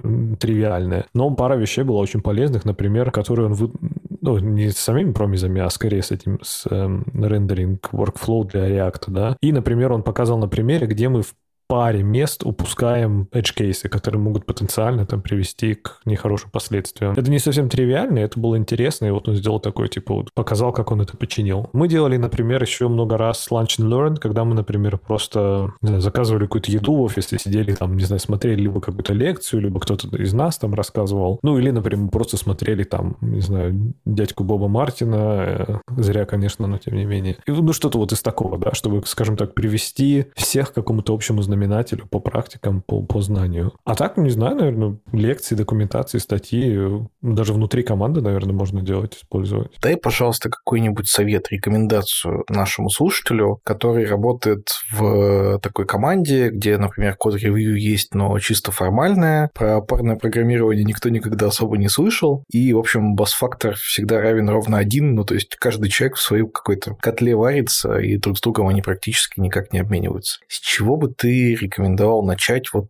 буквально прямо завтра? Для меня, опять же, наверное, фундаментальный сдвиг в голове был это понять, что часто разработка — это вообще не про продукт. Это не про строчки кода, это не про продукт, это не про API, это вообще про людей. Я думаю, что вы, мои дорогие слушатели, за более чем 4 сезона нашего подкаста не раз убеждались в том, что разработка — это не только про код, но и про людей.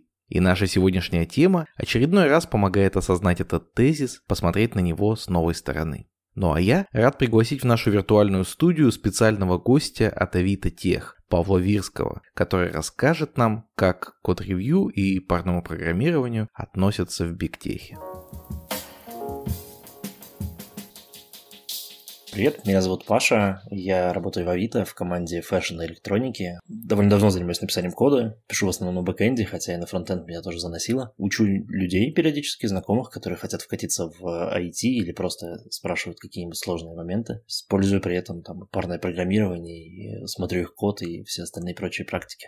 Мы сегодня поговорим с тобой про практики передачи опыта через э, код, и практикой, о которой знают, наверное, все, это код-ревью. Можешь ли ты рассказать, что такое идеальный код-ревью? Чаще всего для код-ревью используют какие-нибудь инструменты там же, где хранится и код. То есть это какой-нибудь GitHub, GitLab, Bitbucket, whatever, чтобы вы не использовали. Поэтому, скорее всего, этот код-ревью будет проводиться там, хотя некоторые ребята предпочитают делать его в IDE-шке. Можно где-то делать и так, в целом это не так важно. Самое важное, что есть какой-то кусок кода, какая-то часть кода, которая была написана кем-то из коллег. И другие ребята в команде, не обязательно совсем это должен быть Lead, и это могут быть скорее, наоборот, соседи по команде, по грейду, а, смотрят на этот код и оценивают его, насколько он нормально работает, выполняет то, что задумано там и так далее. Поэтому кажется, что идеальный процесс самого код-ревью – это написана какая-то часть функционала, желательно рабочая, покрытая тестами и все такое, отправляется другим ребятам, в любом виде, на самом деле, не знаю, можно div-файлы посылать, кажется, что это просто неудобно будет. И дальше ребята накидывают какие-то свои комментарии, замечания, и эти замечания учитываются или не учитываются. После этого код становится лучше, волосы шелковистыми. Как ты считаешь, возможно ли научиться а, писать хороший код, если ты смотришь, если ты читаешь чужой код? Я думаю, что да, и я видел примеры такие у ребят, которые,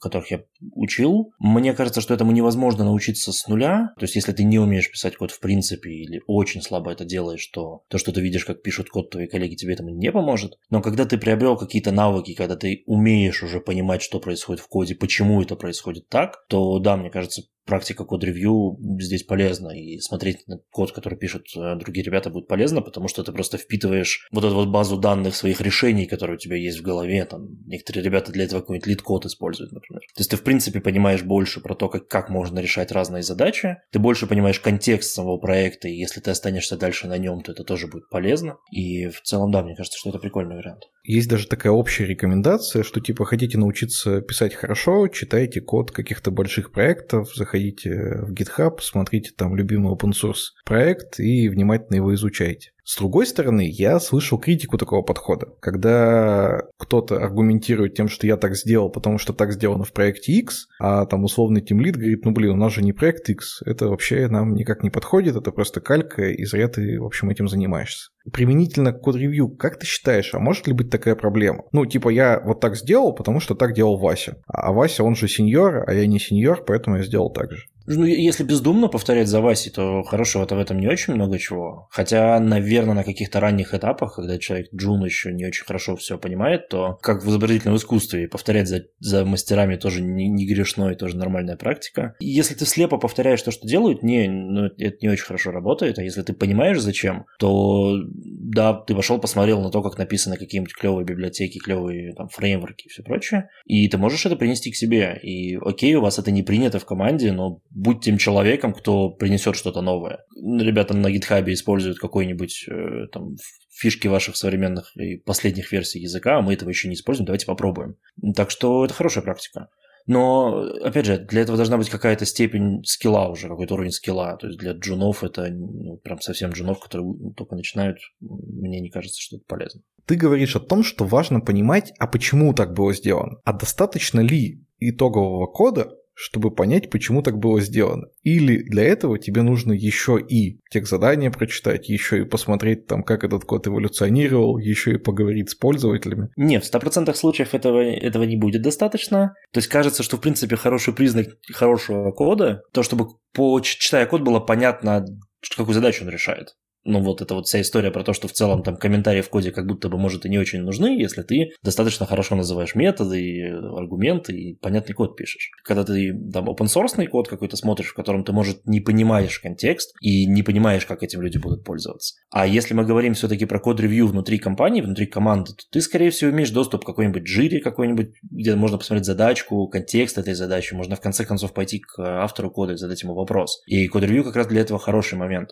э, хорошее место место, потому что ты ты видишь какую-то странную часть кода, ты ее не понимаешь, или тебе кажется, что она не будет работать так, как ты ожидаешь, но задай вопрос автору. И, может быть, автор действительно что-то продолбал и не увидел. А может быть, он тебе расскажет, что смотри, я эту историю сделал вот потому-то и потому-то. Я почему немножко вот здесь зацепился и стал сюда копать, потому что когда ты описывал идеальный процесс, ты рассказал о том, что вот в вашем там GitHub, GitLab, Bitbucket, вот есть код, вот вы его смотрите, вот вы его пропускаете там после апрува. Но вот здесь не было того, что а вы там читаете ТЗ, а вы говорите с автором, все-таки это входит в процесс код-ревью или это что-то вне?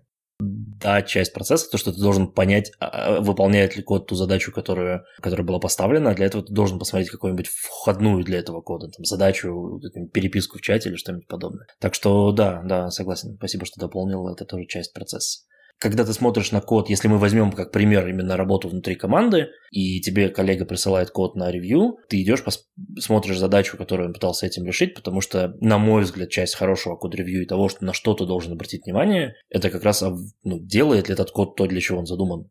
Выполняет ли он задачу, э, все корнер-кейсы какие-то могут быть указаны в задаче, выполняются ли. Это тоже часть код-ревью, да, тут согласен. И еще одна часть, до которой я хочу, ну не то что докопаться, просто выяснить твое мнение по этому поводу, это то, кто все-таки кого ревьюет. Потому что, ну окей, понятно, что это не обязательно там тимлид джуна, а это более-менее все в команде. Но есть ли у нас задача, чтобы все в команде поревьюили всех? Чтобы, может быть, у всех появился общий контекст, чтобы все могли отвечать за этот код, чтобы все точно знали, что каждый кусок кода делает? Или, ну это такой тоже оверхед?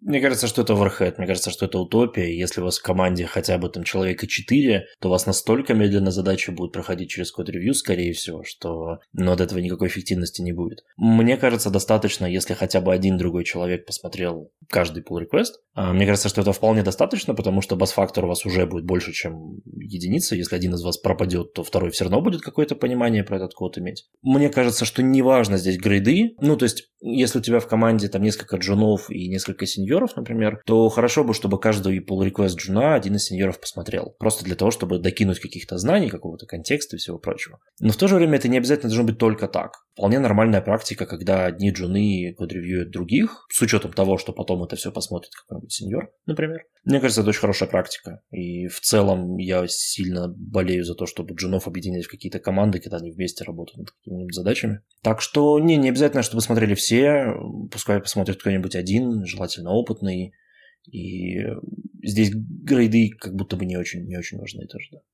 В мое, в мое время, когда я был там немножко темлидствовал, было бы, наоборот, прикольно, когда мои задачи, которые я сделаю, ну, там вот, вот тот чудесный день, когда ты как темлид добрался до написания кода, один день в неделю или один день в спринт, как угодно, ты написал какой-нибудь код, и очень прикольно дать его своим ребятам поревьюить, потому что, ну, ты тем самым больше узнаешь о том, может, там ребята вообще по-другому уже код пишут за то время, пока ты занимался какими-то менеджерскими задачами. Так что прикольно, и тем лиды, да, не думайте, что если вы уже достигли этого грейда и этого ранга, что вы теперь идеальный код пишете. Не, это, это не так. Давайте свой код смотреть вашим коллегам. В начале нашего диалога ты упоминал такую практику, как парное программирование, и это тоже одна из тем нашего сегодняшнего выпуска. И мне бы хотелось, чтобы ты со своего опыта, с высоты своего опыта, так скажем, мог сравнить такой инструмент, как парное программирование, с таким инструментом, как код-ревью, именно вот в этих трех разрезах. То есть, что лучше работает для обучения, что лучше работает для передачи командного контекста, и что лучше работает для вот повышения качества. А можно я сюда докину четвертый фактор?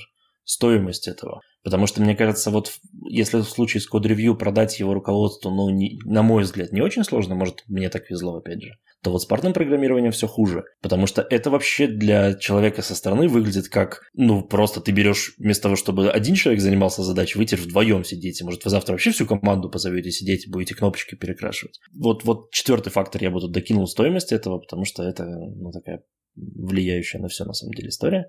На мой взгляд, парное программирование лучше работает для передачи знаний, э, для обучения, чем код-ревью, оно просто, ну, смотри выше, оно дороже. Да, и ты не всегда можешь, если у тебя в команде есть джун или стажер, который пришел, и которому наиболее полезно было бы устраивать это парное программирование, ты как middle senior или вот это, не всегда можешь просто потратить столько времени, сколько хотелось бы даже, наверное, на это. А, потому что это просто дорого. Но это очень эффективно, на мой взгляд, и причем в обе стороны здесь на самом деле не очень важно, кто кого будет, кто будет в главной роли в процессе парного программирования. Если ты ну, ведешь себя хорошо, как второй номер, да, условно, если ты не занимаешься там микроменеджментом, относишься терпеливо и понимающе к разным решениям людей, то это будет все равно полезно. А как способ пошарить знания внутри команды и уменьшить бас-фактор, это тоже неплохо работает, но здесь кажется, что просто код-ревью может быть дешевле и выполнить в целом всю ту же самую роль. Конечно, в процессе парного программирования ты больше погружаешься в контекст и немножко ну, улучшаешь свое понимание соседних частей кода, чем в процессе код-ревью, но это для сработавшейся команды кажется, что это и то нормально может сработать. На самом деле у меня опыт э, в парном программировании прямо в разы меньше, чем э, в код-ревью, потому что, ну, по крайней мере, в командах, компаниях, где я работал, как-то код-ревью это прям принятая э, практика и обязательная часто практика. А вот парное программирование остается на откуп чаще там тем лидам или даже какому-то конкретному человеку с какой-то конкретной задачей. Поэтому мне кажется, что если два человека садятся за один компьютер, и вот особенно если один из них сильно более прокачанный технически или просто даже в конкретной теме, чем второй, то один просто пишет код, второй сидит рядом, скучает. Правда ли это? И если да, то как избегать таких ситуаций? Такое возможно, такое бывает. Мне кажется, что полезно меняться местами, и это в целом важная штука. Э, не должно быть такого, что вы там полтора часа сели на парное программирование заниматься, и один человек у вас постоянно пишет код. Не, поменяйтесь по пути, вполне нормально. И да, это, наверное, чуть сложнее, когда люди сильно разного уровня, тем, тем прикольнее на самом деле, потому что если ты сидишь и смотришь на то, как не очень опытный человек делает какую-нибудь э, задачу, ты можешь накидывать ему, ну, аккуратно и деликатно, это мы как бы за скобки выносим, что не надо сидеть с лицом человека, который все знает и вообще непонятно, что тут Джун ковыряется. Конечно, надо быть там деликатным, но вполне нормально накидывать какие-то идеи по тому, как удобнее использовать IDE-шку, то же самое, например. То есть не всегда парное программирование – это про код. И для меня очень часто на тех сессиях, которые я проводил, и в одной роли, и в другой, большей пользой на самом деле часто оказывался инструментарий, с которым человек работает. Какие горячие клавиши он использует, почему он использует вот эти фишки в IDE, а не вот эти фичи. И вот там всякие разные варианты. И ты, ты с одной стороны сам напитываешься этим, с другой стороны там делишься. И когда ты сидишь в роли наблюдателя за Джоном, который, например, пишет какой-то код, тем полезнее возьми, помоги ему, скажи, что вот здесь можно не лезть в терминал для того, чтобы что-нибудь сделать, а сделать это в IDE. Или наоборот, если там в IDE что-то сделать неудобно, можно предложить ему сделать это в терминале. Но заскучать можно, да, да. Ну, что, что здесь можно еще сделать?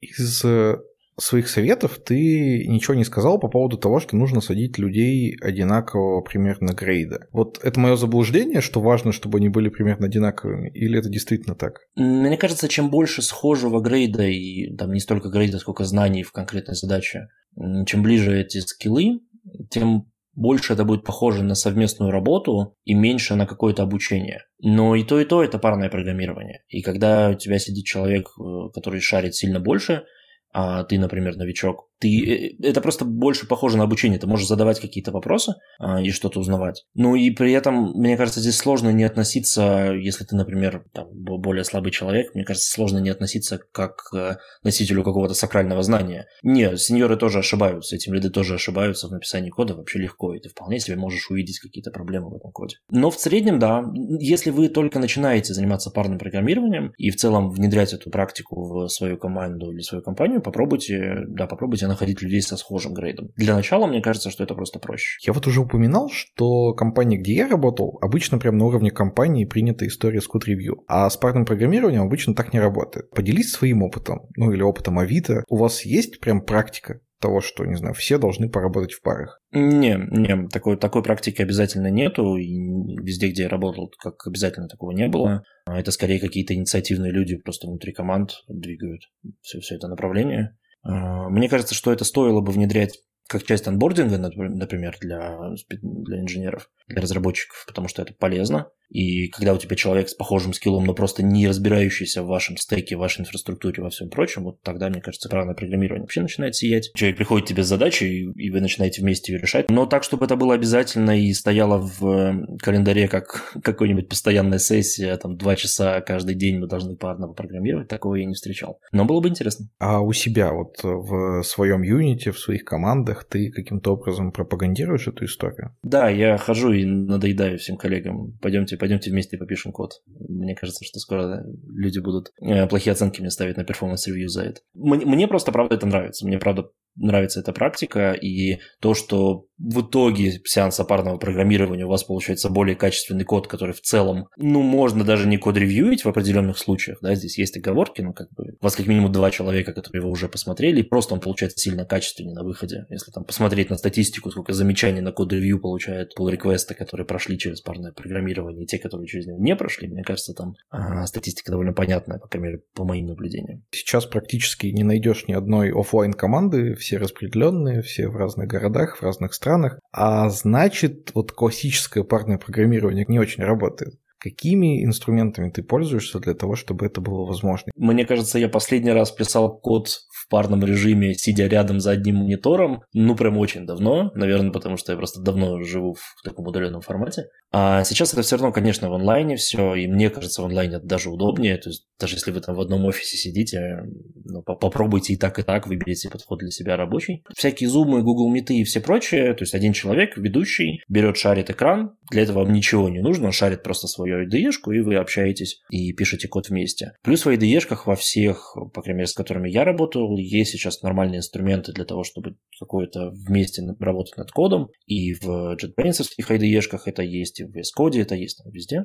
Оно довольно нормально работает, вполне себе можно это тоже использовать. Это дает вам прикольную возможность вообще не иметь как такового ведущего и ведомого в парном программировании. Вы можете в рамках одного модуля, в рамках одной части кода прям параллельно делать, как в Google Docs каком-нибудь. Это тоже может быть прикольным. Но не забывайте, что один из смыслов парного программирования в том, чтобы вы оба посмотрели на весь код, который был написан. Поэтому если вы в двух разных частях вашего проекта будете писать разные части кода и только через час созвонитесь и обсудите, конечно, это не совсем то, для чего парное программирование задумывалось. Сам процесс создания кода, он вообще-то у разных людей происходит по-разному. Кому-то удобнее сначала набросать интерфейсы, потом все реализовывать. Кто-то ярый сторонник TDD и каждый раз пишет тест, потом этот тест красит в зелененький. Кажется, что в случае с парным программированием надо договориться о каком-то одном вот этом принципе. Было ли у тебя такое, что ты с кем-то начинаешь парно программировать и чувствуешь, что вы не сходитесь? Да, бывало. Э, у меня есть пара коллег, с которыми я парно программировал, так сказать, кто как раз сторонник ТДД. Я стараюсь к этому относиться, и моя рекомендация – будьте открыты. Если вы обычно пишете просто код, вот берете и пишете сразу не особо думая, и приходите вместе в сессию с человеком, который предпочитает TDD, ну попробуйте найти в этом прикол для себя и какие-то фишки. Может быть, вы тоже станете любить такой подход или наоборот. В любом случае, вам придется как-то договориться. В целом, на мой взгляд, хорошая идея если у вас парное программирование не покрывает 100% работы над задачей, а какую-то ее часть, возьмите самую сложную часть вот на вот этот сеанс совместной работы. Какие-нибудь э, маленькие твики, маленькие обработки дополнительных пограничных условий и все вы можете сделать и самостоятельно, или какие-нибудь тесты написать можете, там, часть тестов можете точно написать самостоятельно. Возьмите самый хардкор, возьмите самую сложную часть на работу вместе, это будет эффективнее всего. В целом, по моей практике, даже с людьми с разными подходами получается договориться, потому что, ну, вы все равно глобально здесь для того, чтобы решить задачу, для того, чтобы написать код, который решит какую-то продуктовую задачу, техническую задачу, не так важно. Поэтому договоритесь, нормально все будет. Дай, пожалуйста, совет нашему слушателю, который очень хочет попробовать парное программирование, но ему очень страшно, что его коллега узнает, что он программирует не так круто, как ему хотелось бы. Если этот коллега, которому я даю советы, этот человек сеньор, то это вообще очень клевая, на самом деле, ответственная штука. Быть тем самым человеком, который сломает вот эту вот иллюзию того, что все пишут код безгрешный, не используя Google. Вот если вы самый крутой программист у вас в команде, возьмите любого человека на парное программирование и покажите, насколько много вы гуглите. Это очень круто улучшает, в принципе, атмосферу в команде, и для парного программирования это тоже нормально. А так, да, не забывайте, не знаю, если вы переживаете над тему того, что вы как-то там плохо пишете код, сходите на Twitch в раздел программирования, посмотрите, какой код люди пишут там, даже очень крутые. А вы удивитесь, насколько часто они тоже подгугливают, тупят на там двойном или тройном равно и все прочее. Базово хочется сказать, не переживайте, но это никогда не работает. Для того, чтобы переживать меньше, поговорите с коллегами, посмотрите какие-нибудь стримы, какие-нибудь лайфкодинг сессии, вы увидите, что ну, вы еще не так плохо пишете код на самом деле. Не знаю, как вас, мои дорогие слушатели, а меня просто супер вдохновила эта история и захотелось внедрить парное программирование у себя. И, конечно, мне захотелось позвать финальным гостем человека, который вдохновляет меня обычно еще больше. Это наш Женя хороший друг, и уже постоянный гость нашего подкаста, потому что приглашаем мы его уже второй раз, Виталий Шароватов. Человек, который по-настоящему умеет выстраивать процессы и очень круто умеет про это рассказывать. Здравствуйте, товарищи аудитория. Здравствуй, Витя. Меня Виталий Шароватов зовут. Я в IT уже очень давно, 22 года по трудовой книжке. Был системным администратором, был 13 лет фронтенд разработчиком, был в рамках этих 13 лет уже и тем лидом, а последние лет 7 занимаюсь исключительно управлением, developer advocacy еще занимаюсь, обучением руководителей, лекции читаю в компаниях, выступаю на конференциях, веду GitHub, куда пишу статьи. В общем, занимаюсь улучшением того, как наша индустрия работает с точки зрения управления и процессов, и всего остального. Вот. Сегодня мы с тобой поговорим о способах передачи опыта и экспертизы через код. И основной такой способ, ну, по крайней мере, которым я пользуюсь, который я вижу в большинстве команд, где я работал или с которыми я работал, это код-ревью. Можешь ли ты рассказать для наших слушателей, а у нас разные слушатели, кто-то там только входит в IT, кто-то уже такой заправский разработчик. Расскажи, пожалуйста, что такое код-ревью? Ой, код-ревью очень интересная практика. Она зародилась в 60-х, тогда, когда цикл валидации был очень дорогим, был очень долгим. Ну, то есть были перфокарты, разработчики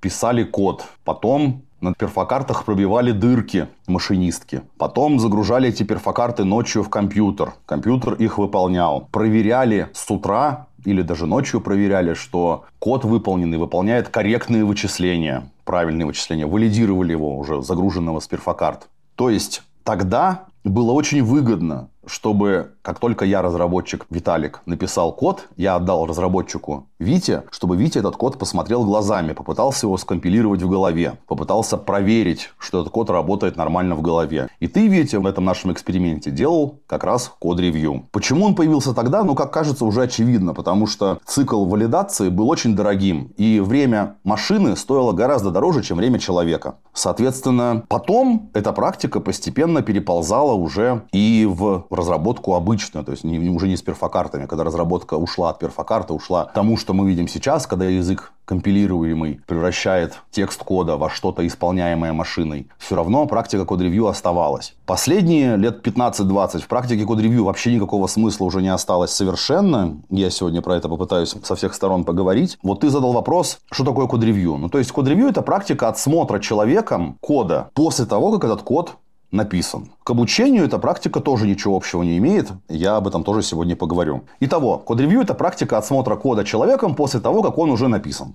Слушай, ну ты сразу начал с таких э, нападок и критики. Тем не менее, Конечно. Повторюсь, в большинстве команд, где я работал, есть прям обязательный процесс код-ревью. А можешь тогда в двух словах сразу рассказать, а что же они неправильно делают? Сначала начнем с того, почему они неправильно делают, а потом, что они неправильно делают. Почему неправильно делают? Ну, потому что процессы разработки крайне редко каких-нибудь компаниях вообще рационально привносятся. Чаще всего это деды делали, и мы будем делать. Или в Гугле делают, и мы будем делать. Или в open source делают, и мы будем делать. Ну, вот, например, в open source очевидно понятно, для чего нужна практика код-ревью. Пишем, если мы с тобой оба код в ядро Linux и коммитим его в какой-то репозиторий, то никто не знает про нас с тобой, что мы хотим что-то хорошее сделать. Мы не в продуктовой команде. Мы не в так называемом high trust environment, где высокая степень доверия к разработчикам. И понятное дело, что в open source люди хотят посмотреть, а что же это Виталик и Витя написали, и стоит ли это притаскивать в ветку линуксового ядра. То есть, в open source это принято. Многие ребята, поработав в open source, приносят это в свои компании. Более того, практика код-ревью считается практически стандартной практикой для абсолютно всех компаний. Даже у меня в компании мне еще пока не удалось ее полностью исключить. Пока что еще некоторые ребята пользуются этой бездумной практикой. Получается, что Ответ на этот вопрос будет потому, что люди так привыкли. Потому что рациональность процессов редко поддается какому-то критическому осмыслению. Люди просто используют процессы. Scrum, код ревью, да абсолютно что угодно. 360 ревью просто притаскивают, потому что в других компаниях есть. Для чего же притаскивается код ревью чаще всего? Заявляют несколько целей. Первая цель это чаще всего мы хотим проверять, что код хорошо написан, что он соответствует нашим стандартам качества. Вторая цель это как раз то, о чем мы сегодня разговариваем, о передаче опыта и об обучении. Давай начнем а, с первой и такой, которую чаще легко продать руководству о том, что если второй разработчик посмотрит твой код, то гораздо больше шансов, что в этом коде не будет ошибок, и что этот код будет соответствовать там корпоративным стандартам, код-стайлу и так далее. Интересно здесь посмотреть сначала со стороны теории обеспечения качества. Есть такой замечательный дяденька Деминг и замечательный дяденька Шольц и замечательный дяденька Аков, которые много писали про обеспечение качества. Вот у них есть тезис, что качество нельзя проконтролировать, его можно обеспечить. Что это означает? Означает? Вот если у меня есть конвейер, на котором собираются, предположим, зажигалки. И после этого конвейера у меня есть служба ОТК, отдела контроля качества. И эта служба инспектирует зажигалки на то, чтобы они работали. Проверяет их руками, предположим, зажигается газ или нет. Если эта служба, если этот отдел контроля качества видит, что 9 зажигалок из 10 не работают, то эти 9 зажигалок из 10 выкидываются. То есть у нас на каждые 10 зажигалок 9 waste, 9 в мусорку выкидывается. Обеспечивает ли ОТК качество? Нет, он контролирует его.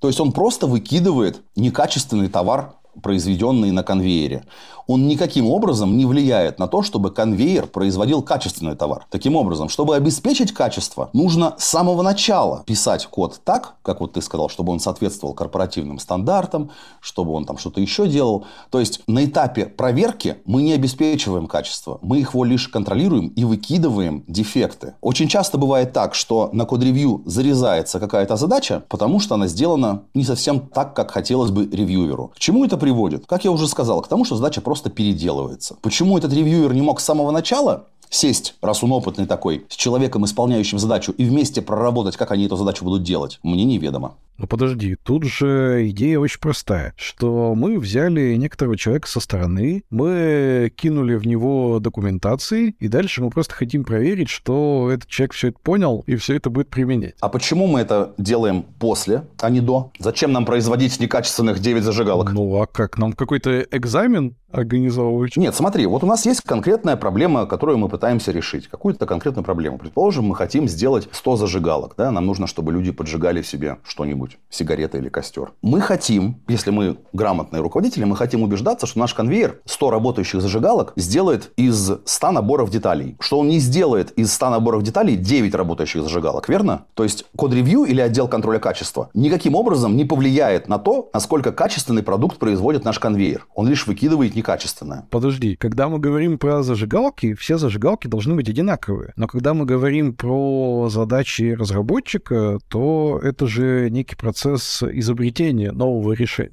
Тут у меня возникает следующий вопрос. Что является критерием прохождение этого контроля качества в виде код-ревью. Ну, кстати, да, интересный вопрос. Я думал ответить, что мы предполагаем, что есть некий идеальный разработчик, который все знает, но сам подумал о том, Мгм. что это... Ну, тогда ему не нужен код-ревью. Да, это супер плохая практика, если у нас только один разработчик супер все знает. Конечно. Более того, процесс, в котором на код-ревью откидываются задачи, что-то не соответствует каким-то критериям, означает, что у нас ребята недоучены. Означает, что тот, кто ревьюет код, если он видит действительно дефекты, реальные дефекты, предположим, не то сделано, да, ну, как бы код точно работает, мы же его проверяем автотестами, там, еще чем-нибудь, запускаем его хотя бы. Но если у нас есть умный человек, который говорит о том, что код вообще не про то, и задачу нужно переделать, то кажется, что этот умный человек лучше бы сел бы в начале с тем не очень умным человеком, который делал задачу с самого начала. И доучил его или вместе с ним позанимался этим. Это вот как раз к второй теме нашего подкаста про парное программирование. Вот там есть действительно передача знаний. Код-ревью очень похоже на дрессировку. Что такое дрессировка в принципе? Вот собачка тебе сделала, что ты не хотел, ты не дал ей еду. Собачка сделала, что ты хотел, ты дал ей сладенькое или вкусненькое какое-то. Вот код-ревью очень сильно похож на дрессировку. Чем отличается дрессировка от обучения? Дрессировка подразумевает, что у тебя хотя бы одна, а то и больше попыток будут всегда неверными. Ну, то есть собачка должна понять, что определенное действие не приводит к вкусности. Получается, что если у нас есть процесс код-ревью, на котором откидываются задачи, то, очевидно, нам нужно доучивать людей. Потому что обучение подразумевает, что у тебя даже самая первая попытка, скорее всего, будет хорошая. То есть, если я преподаватель или просто толковый программист, сажусь с джуном, делать вместе какую-то задачу, мы вместе ее сделаем уже работающей. Уже код-ревью не будет нужен. Когда я, не знаю, учу математику, там же точно так же работает. То есть мне объясняют какую-нибудь тригонометрию, потом мне дают порешать задачки, а потом преподаватель садится и эти задачки чекает, что я решил правильно, а что я решил неправильно. Вот разве это не то же самое? Мы подходим к теме цикла обратной связи. Смотри, код-ревью имеет довольно-таки длинный цикл обратной связи. Я сделал целиком таску, показал тебе ее. И ты мне говоришь, Виталь,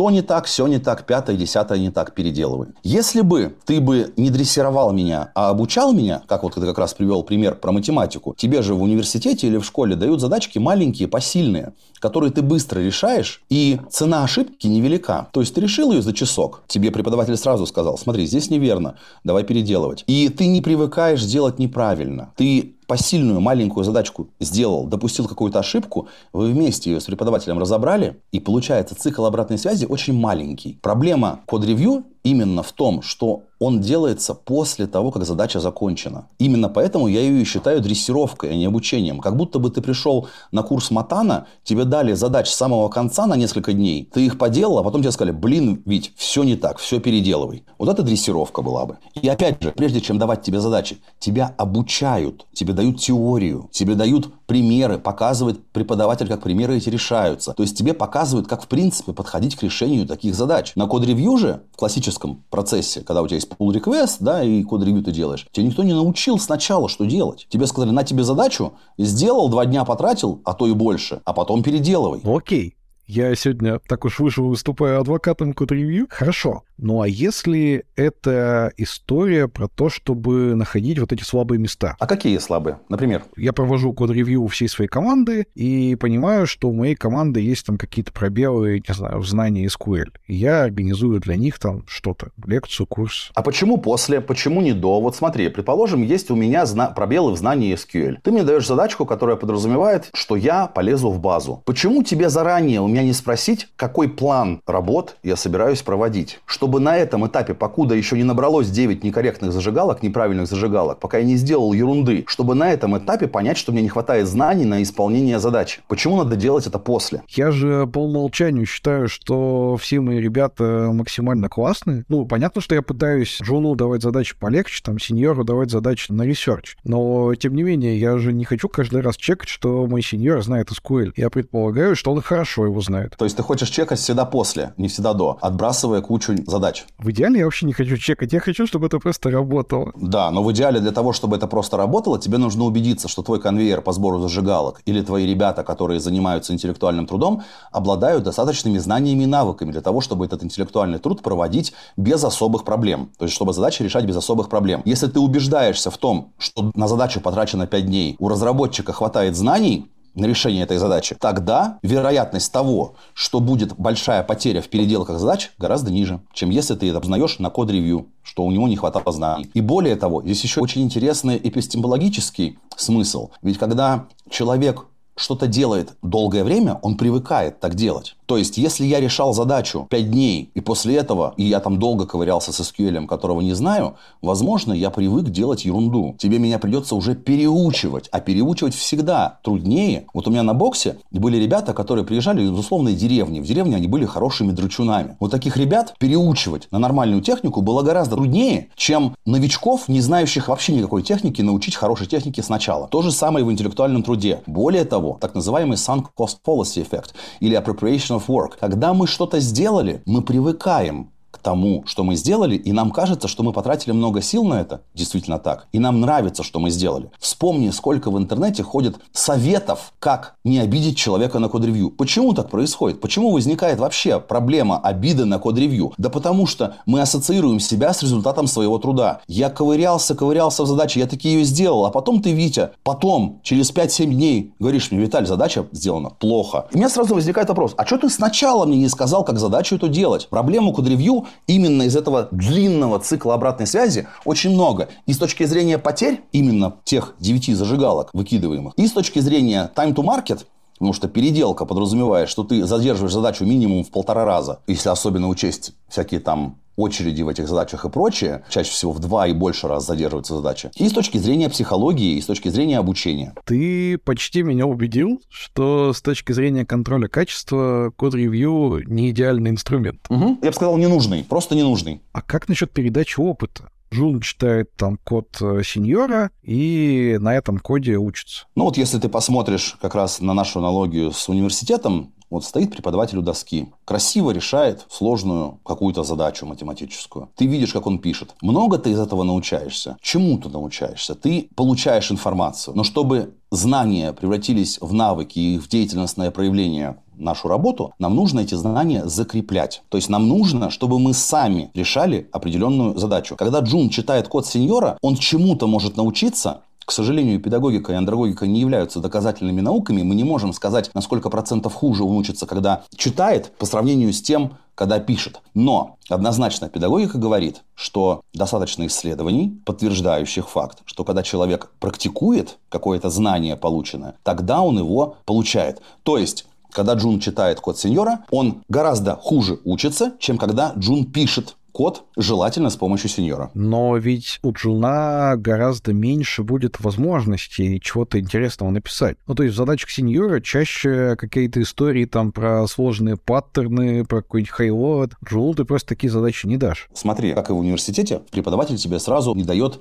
сложнейшие задачи решать. Преподаватель тебе сначала дает простенькие задачи решать, дает тебе теорию для того, чтобы ты их решил, и вместе с тобой проверяет, что ты эти совсем простые задачи можешь решать. Более того, гораздо гораздо более эффективная система обучения – это не групповая, а индивидуальная или командная. Вот в Советском Союзе было бригадное обучение, например, когда вся бригада помогала новичку на стройке или еще где-то научиться всему. Так вот, наиболее эффективная система обучения является индивидуальная или командная, не коллективная, не групповая, как в универе. И в этой индивидуальной или командной системе обучения тебе постоянно помогают увеличивать сложность задач. То есть сначала тебе дают маленькую задачу, смотрят, как ты ее предлагаешь решить, корректируют прямо здесь, если нужно скорректировать, или предлагают тебе другие варианты рассмотреть. Вот если ты помнишь про ситуационный менеджмент, ситуационное лидерство, там у, у Бланшера был переход да, от «делай как я» к делай как хочешь, по большому счету, через четыре шага. Вот грамотный преподаватель становится со временем ненужным. Но изначально вместе с учеником он, репетитор этот или преподаватель, проводит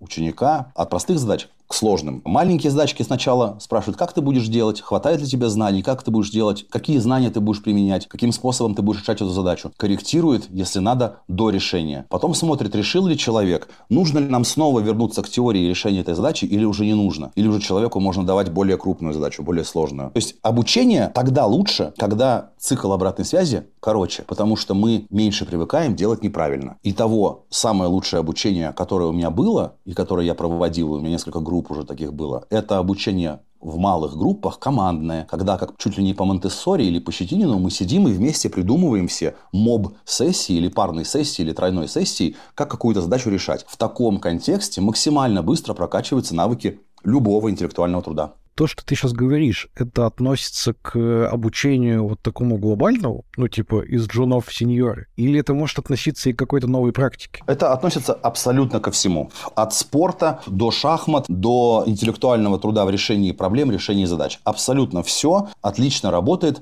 можно сказать, с репетитором. Вот ты занимался с репетитором когда-нибудь? У вас свойства этого занятия были какие? Что репетитор тебе дает определенную теорию, и потом с максимально коротким циклом обратной связи смотрит, как ты будешь применять эту теорию. Прям вот совсем маленьким циклом обратной связи. Типа там английским, если ты занимаешься, он тебе говорит, я вот говорю такое предложение вот так. Как ты его скажешь? И он говорит, здесь у тебя произношение не совсем хорошее. Давай его попытаемся поправить. Максимальное внимание к тебе, максимально короткий цикл обратной связи. И никогда репетитор не ждет 5 дней, покуда ты сделаешь сложную задачу, и потом тебе говорит, все не так, все переделывай. В этой аналогии репетитор это уже существенно там дороже, чем обычный учитель, обычный преподаватель. И в контексте разработки та же самая история. Ну, то есть вот у нас есть команда из пяти человек. Один из них научился какой-то новой штуке, и он хочет научить всех остальных. Вариант номер один. Я использую это в своих задачах, кидаю ребятам на код-ревью, и они смотрят, как я это использую, и учатся. А вариант номер два. Я сажусь с каждым рядом, каждому нахожу такую задачу, где это можно использовать, и с каждым вместе эту задачу делаю. Ну, то есть кажется, что это суперсложно. Вот, смотри, первое. Максимально быстрое обучение сотрудника до необходимого уровня профессионализма экономически крайне выгодно компании, крайне выгодно. Вот ты нанял сотрудника, знаешь, что он классный, предположим, фронтендер, но почему-то тебе нужно, чтобы фронты умели SQL. И ты знаешь, что SQL он не знает. Соответственно, ты не можешь ему в делегирующем стиле отдавать задачи с SQL, правильно? Тебе нужно его максимально быстро научить SQL. Тебе это выгодно, потому что ты хочешь на рубль, вложенный в него зарплату, получать выхлоп больший. Чем лучше он справляется с интеллектуальным трудом, тем больше выхлопа ты получаешь. Соответственно, поэтому появляются практики хорошие онбординга, поэтому появляются практики внутреннего обучения, именно потому, что компании осознают, что это в их экономических интересах максимально быстро человека доучить до хорошего уровня профессионального знания и навыков. То есть, когда у тебя есть пять человек в твоем примере, которые что-то не знают, но ты считаешь, как руководитель или как кто-то еще, что этим людям знание этой технологии или этого подхода необходимы прямо сейчас, то есть максимально быстро, в твоих интересах максимально быстро их научить. Здесь есть два варианта, как это сделать. Код-ревью вне вариантов, потому что он подразумевает, что эти люди будут учиться долго и будут учиться плохо. Есть есть вариант группового обучения, когда ты садишься вместе с ребятами в моб-сессию. Вот если ты почитаешь, что такое моб-программинг, ты увидишь там разницу между тем подходом, который ты привел, а именно я даю почитать свой код, и они там что-то научаются, и тем, что в моб-программировании. Моб-программирование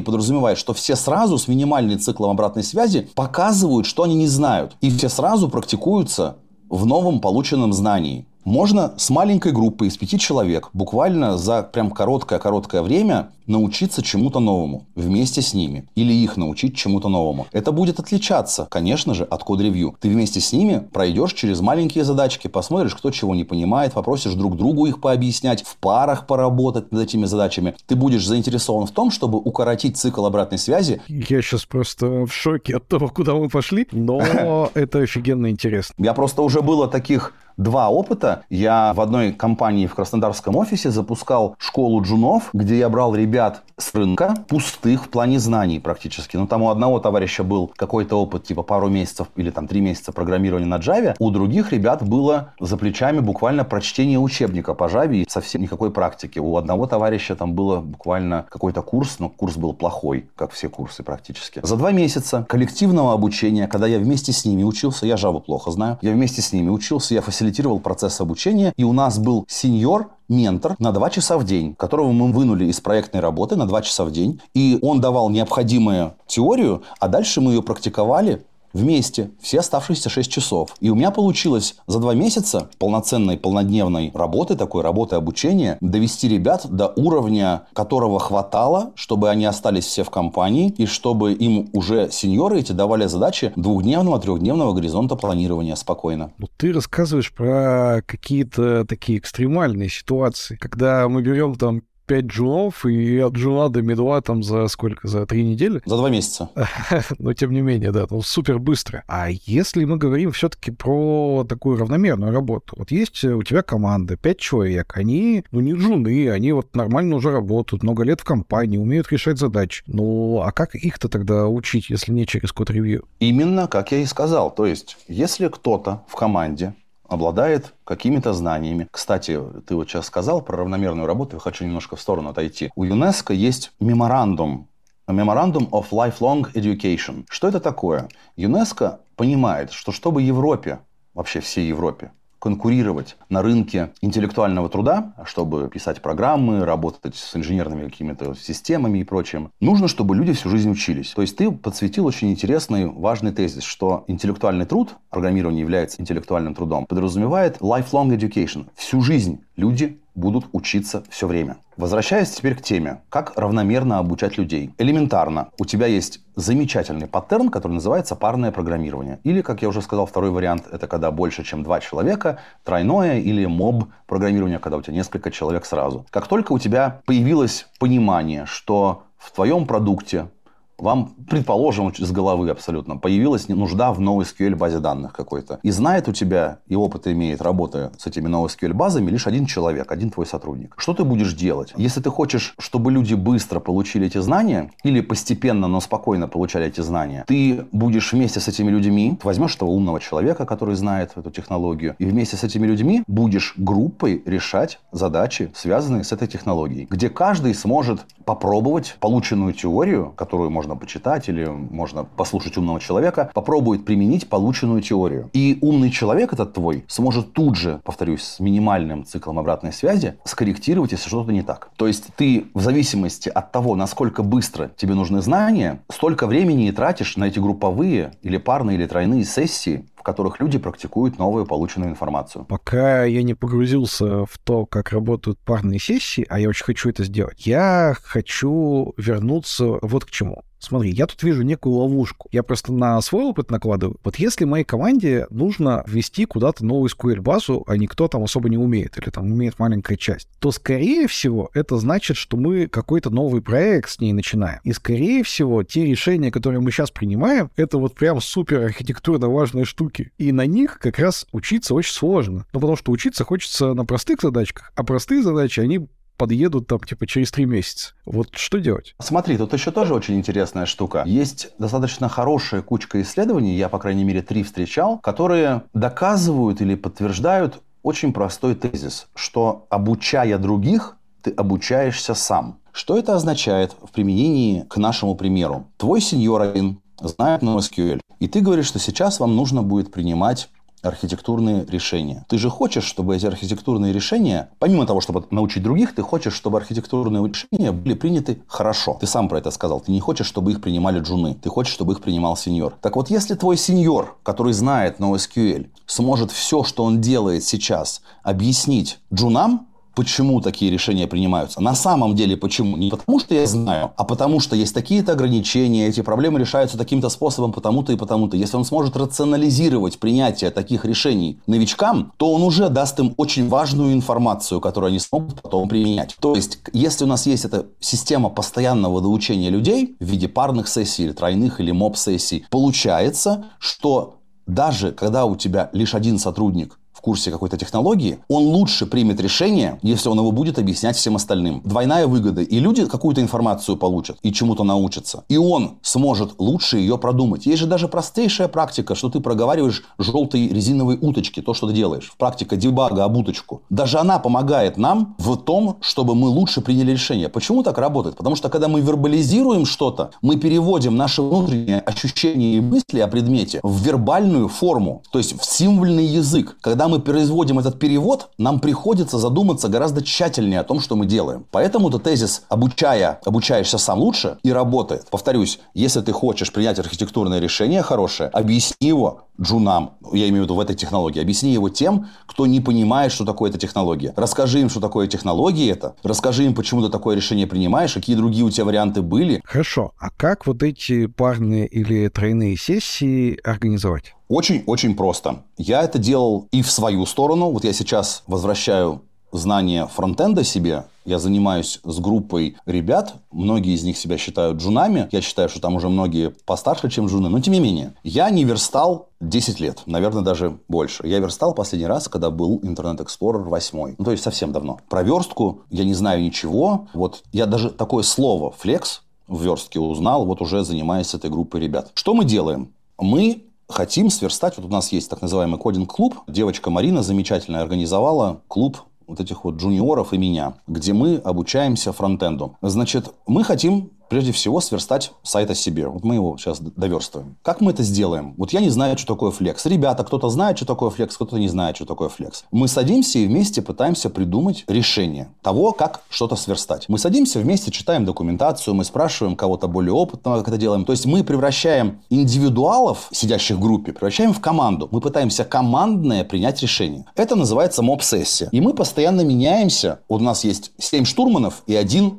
капитан, один, кто пишет код. И мы постоянно меняемся этими ролями. Парная сессия гораздо проще. В парной сессии у тебя есть штурман и есть водитель или капитан. То есть есть человек, который набирает код, и есть человек, который проговаривает с тем, кто набирает, почему какой код набирается. Таким образом, ты превращаешь двух отдельных людей в одну хорошую сущность. А можем чуть-чуть поговорить про техническую сторону вопроса? Я же правильно понимаю, что ты не в одном помещении с этими семью людьми сидишь? О, да. Парное программирование и моб-программирование лучше всего работает, когда вы работаете вместе в одном помещении. Это, безусловно, так. Есть в психологии труда я не знаю, как это по-русски, неформальное общение, наверное, называется, по-английски называется relational communication. Про него очень много исследований. Очень интересная штука, что когда мы можем с тобой поздороваться за руку, вот мы с тобой, и попить кофе, и я тебе скажу, что вот я утром в зале столько-то пожал, и, и ты скажешь, блин, Виталька, ты крутой, а ты мне скажешь, что-то ты другое сделал, там подкаст записал новый, я тебе скажу, Витя, классно. Когда мы друг с другом общаемся вживую, то мы потом и работаем лучше. Ну, мы такие существа, мы эволюционировали в командах, убивая мамонтов и принося в наши пещеры с нашими семьями время эти огромные туши. В удаленной работе, в дистанционной работе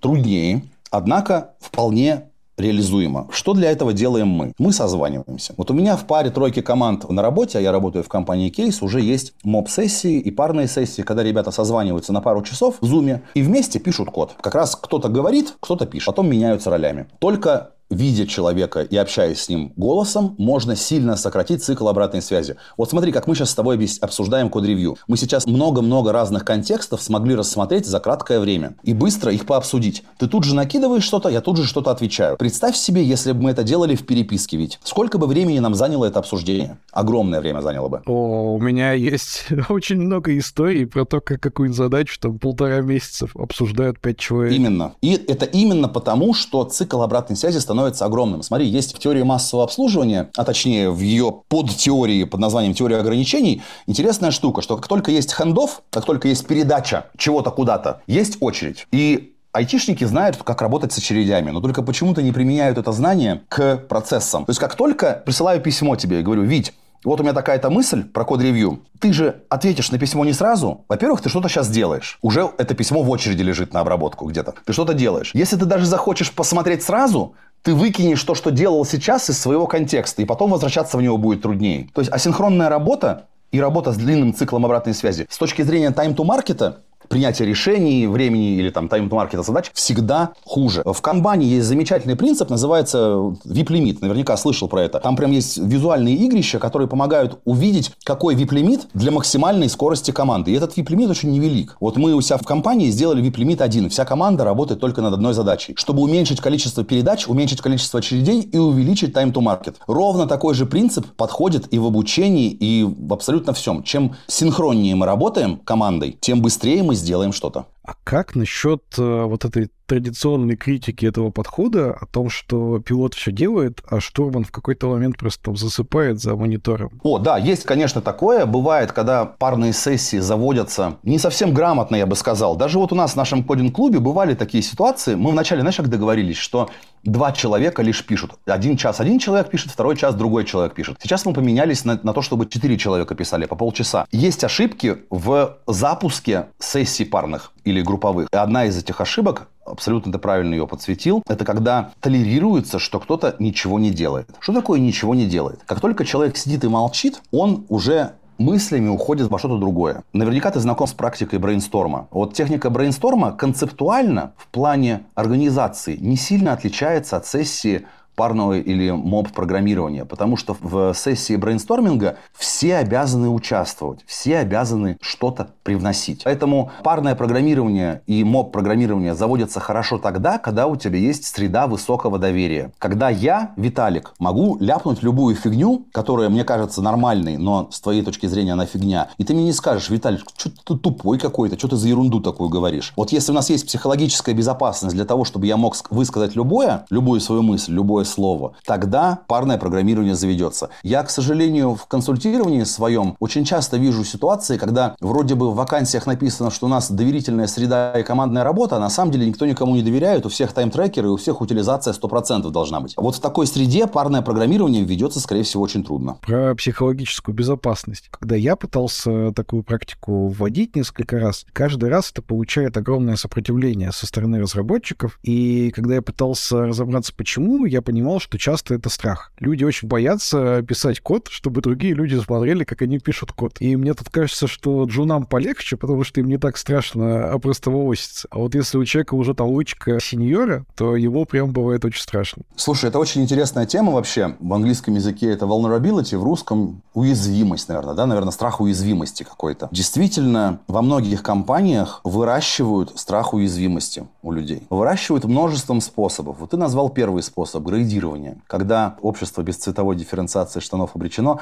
вот когда у человека штаны определенного цвета, сеньорного цвета, он уже не может себе позволить показать, что он что-то не знает. Или он не может позволить себе, он считает, что он не может позволить себе ляпнуть что-то не то. Это большая проблема компании вообще, системная проблема. Она приводит не только к тому, что парное программирование заводится труднее. Она много к чему приводит. Она приводит к тому, что недоверие будет серьезное. Она приводит к тому, что менеджеры не доверяют разработчикам, разработчики не доверяют менеджерам и говорят, что они тупые и занимаются какой-то ерундой, что, кстати, часто бывает. Когда ты видишь, что в компании вот такая культура страха у людей есть, скорее всего, практики хорошие с точки зрения эффективности работы команд не заведутся. Вот даже просто подумай о том, чтобы предложить кому-то убрать код-ревью. У меня недавно у одного из товарищей, с кем я занимался, была сессия консультирования. Я ему говорю, а посмотри, пожалуйста, сколько у тебя дефектов находит код-ревью. Дефектов, прям дефектов. Причин, по которым задача должна быть отброшена. Он говорит 30%, то есть 30%, каждая третья задача приходит с дефектами. Получается, то есть две трети задач код-ревью проводятся зря, для двух третей задач код-ревью проводятся зря. Ну, в общем, мы там сильно дальше занимались с этой темой, но к чему я это все говорю? Я это говорю к тому, что человеку будет очень сложно отказаться от код-ревью, если в компании есть практика, например, наказания за баги. Или когда говорят, как это твоя команда допустила баг. Что, к чему эта практика приводит? Точнее, психологическое свойство компании, культурное свойство компании приводит. К тому, что менеджеру выгоднее будет построить десяток quality гейтов, не только код-ревью, а еще что-нибудь. А еще в пятницу запретить деплой, а еще в понедельник запретить деплой, еще когда-нибудь запретить. На всякий случай, чтобы ему потом по башке не дали. То есть, то, что ты подсветил, страх, это системная, глубокая проблема культуры компании, которую нужно как-то решать, ну, если хочешь, чтобы процессы были эффективными. Но мне бы хотелось, чтобы ты помог мне и нашим слушателям такую культуру, ну, пусть не в целой компании, пусть вот в конкретной команде построить. Вот есть э, какая-то конкретная команда, пусть она не очень большая, пусть там 5 человек, ну, нет никакого наказания за баги, но, тем не менее, людям страшно писать код друг перед другом. Да, чтобы с таким работать, первый пререквизит, первое требование – это чтобы менеджеру хотя бы чуть-чуть доверяли. Являешься ты тем лидом? Вот ты можешь мне... Ты же являешься тем лидом, верно? Да. Вот, у тебя есть команда. Вот скажи мне, пожалуйста, по чесноку. Ребята доверяют тебе настолько, что если ты предложишь им эксперимент недельный, что они ворвутся и попробуют? Или нет? Мне кажется, да, но я не пробовал. Ну, то есть, смотри, вот это первый пререквизит. Каждый менеджер должен ответить себе на вопрос. Доверяют ли мне ребята настолько, чтобы если я принесу эксперимент там трехдневный, который даст определенные неудобства поначалу, что ребята попробуют это. Что такое эксперимент? Эксперимент подразумевает возможность отката назад. То есть менеджер не приходит и не говорит, все, код-ревью не осталось, мы делаем парное программирование. А менеджер приходит и говорит, смотрите, ребята, у нас time to market такой-то. На код-ревью у нас столько-то дефектов находится. Кажется, что есть определенная проблема. Можем попробовать? Хотите попробовать? Давайте попробуем парное и посмотрим на time to market и посмотрим на результирующее код-ревью. Мы оставим код-ревью после парного, чтобы просто верифицировать, что там уже все нормально и оно не нужно. Но давайте попробуем. Если менеджер отвечает на такой вопрос, что да, ребята согласятся, пускай попробует принести эту практику. Следующий шаг – это менеджеру показать свою уязвимость, свою vulnerability. Я всем менеджерам, которые пробуют что-то делать, советую не говорить команде «идите делайте», а сказать «я с вами попробую это», я сам хочу на себе это проверить. Вот ты пишешь код, Витя? Я сейчас практически не пишу код, и я хочу сказать, что у меня три команды, они занимаются немножко разными вещами, и я хуже каждого члена из каждой этой команды в его конкретной области. Вот, класс, супер, просто замечательный сеттинг для того, чтобы попробовать парное программирование. Это можно сформулировать как «Уважаемый товарищ Вася, если твой Вася сеньор бэкэндер, или сеньор фронтендер, или сеньор fullstack, или даже middle, неважно.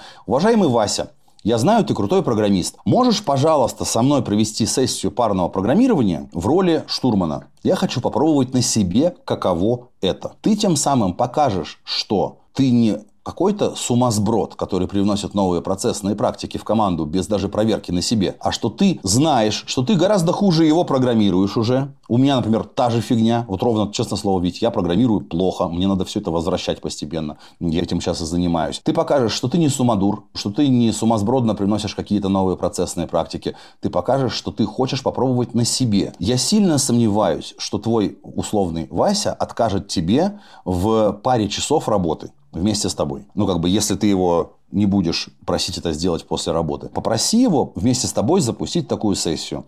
И потом поговори с ним, что он в этом увидел. Потом попросите кого-то превьюить код, что вы написали за два часа. Вы удивитесь, но, скорее всего, в этом коде не найдется ничего, кроме субъективщины, которая часто на коде просто не нужна. Лишняя, ну там типа что-то оформлено не так, что-то еще как-то не так. То, что можно линтерами всегда понаходить. То есть, по факту, скорее всего, дефектов после такой парной сессии не будет найдено на код-ревью. Попроси сделать с тобой эту сессию в роли штурмана, когда он тебе говорит, что делать. Потом можешь попросить его сделать эту сессию с каким-то джуном. Или попросить его же, если ему это понравится, если ему покажется это в кайф, и вы увидите результаты в виде отсутствия дефектов, попроси его с кем-то другим провести сессию вместе с тобой. Тройную сессию сделайте. Поменяйтесь ролями уже. То есть, если у тебя есть Вася, есть Маша, которые оба бэкэндеры хорошие, и есть ты, сделайте тройную сессию. То, что мы сейчас э, с тобой обсуждаем, это процесс такой непосредственно кодинга, когда у нас уже понятная задача, и нам нужно ее только вот э, закодить. Нет, это я говорю про любой интеллектуальный труд. Я упоминал сессии брейнсторминга. Что такое сессии брейнсторминга? Это когда люди пытаются выйти за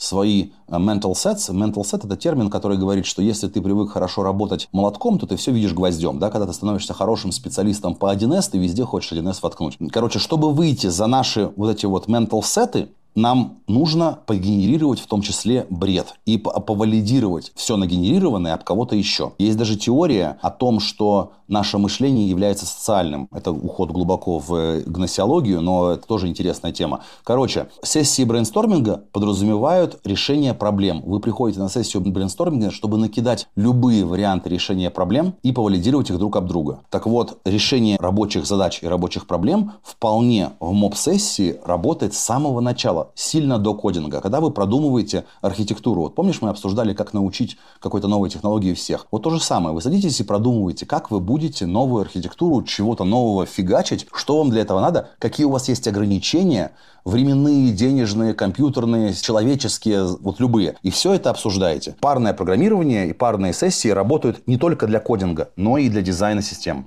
А как насчет поиска багов, например? У нас в коде есть проблема, мы этот баг хотим найти. Могут ли два человека искать баг вместе? Ой, конечно, слушай, это вообще замечательно работает. Посмотри на опыт декомпилирования инженерного. Вот Китай известен тем, что они долгое время копировали чужие устройства, нарушая патенты. Да? Они разбирали просто устройство, пытались понять его техпроцесс, вообще все пытались понять, и копировали. Они делали это, конечно же, в группах. Когда у тебя представители, причем разных специализаций, физики, химики, математики, технологии и прочее, разбираются в чем-то. После Второй мировой войны, когда Америка и СССР разграбили немецких ученых, ну, вывезли немецких ученых себе в страны, то же самое. Брали знания из этих ученых и целые группы об них обучались абсолютно нормально любой процесс исследования проводить в команде. Более того, он всегда будет лучше, чем когда ты проводишь его индивидуально. Можешь ли ты сделать такой общий вывод из того, что мы обсудили? То есть ты рассказал о том, какие практики ты считаешь бесполезными, какие практики ты считаешь более полезными. Хотелось бы еще такой краткий обзор. Есть еще какие-то практики, которые мы сегодня не задели, но, может, заденем там в следующих выпусках? Да, я вот говорил много раз и прям повторяю и повторяю, это про цикл обратной связи. Если почитать кибернетику или даже экологию, или ну, практически любые науки, где упоминаются цикл обратной связи, там везде рассказывается про то, что цикл обратной связи должен быть минимальным, тогда мы можем эволюционировать быстрее. Вот, например, как работает эволюция у живых существ? Живое существо с негативной мутацией умирает. С тремя ногами животное, скорее всего, умрет, которое на четырех должно было ходить, если оно родилось с тремя. А с позитивными выживает и закрепляет свои гены в потомстве. То есть цикл обратной связи здесь срок жизни животного. Природа дала обратную связь в виде смерти или в виде размножения. В нашей работе мы тоже стремимся к уменьшению цикла обратной связи. Почему появились все эти аджайлы? Чтобы мы быстрее валидировали об рынок нашей идеи. Идея решения проблем пользователей, новые какие-то идеи, что угодно. Так вот, что мы можем сделать еще в разработке, чтобы уменьшить цикл обратной связи? Первое – это иметь автоматические тесты. Лучше всего, если они сделаны не как тесты, а как ТДД когда у тебя test-driven development, когда сначала ты пишешь тест, который является однозначным валидатором того, что твое решение подходит или не подходит. И лишь потом ты пишешь само решение. Вот ТДД как практика минимизирует цикл обратной связи просто практически до двух секунд. Вот ты написал тест, что что-то там по папа показывается какая-то. Написал код, который показывает по папу, как тебе кажется, что он ее покажет.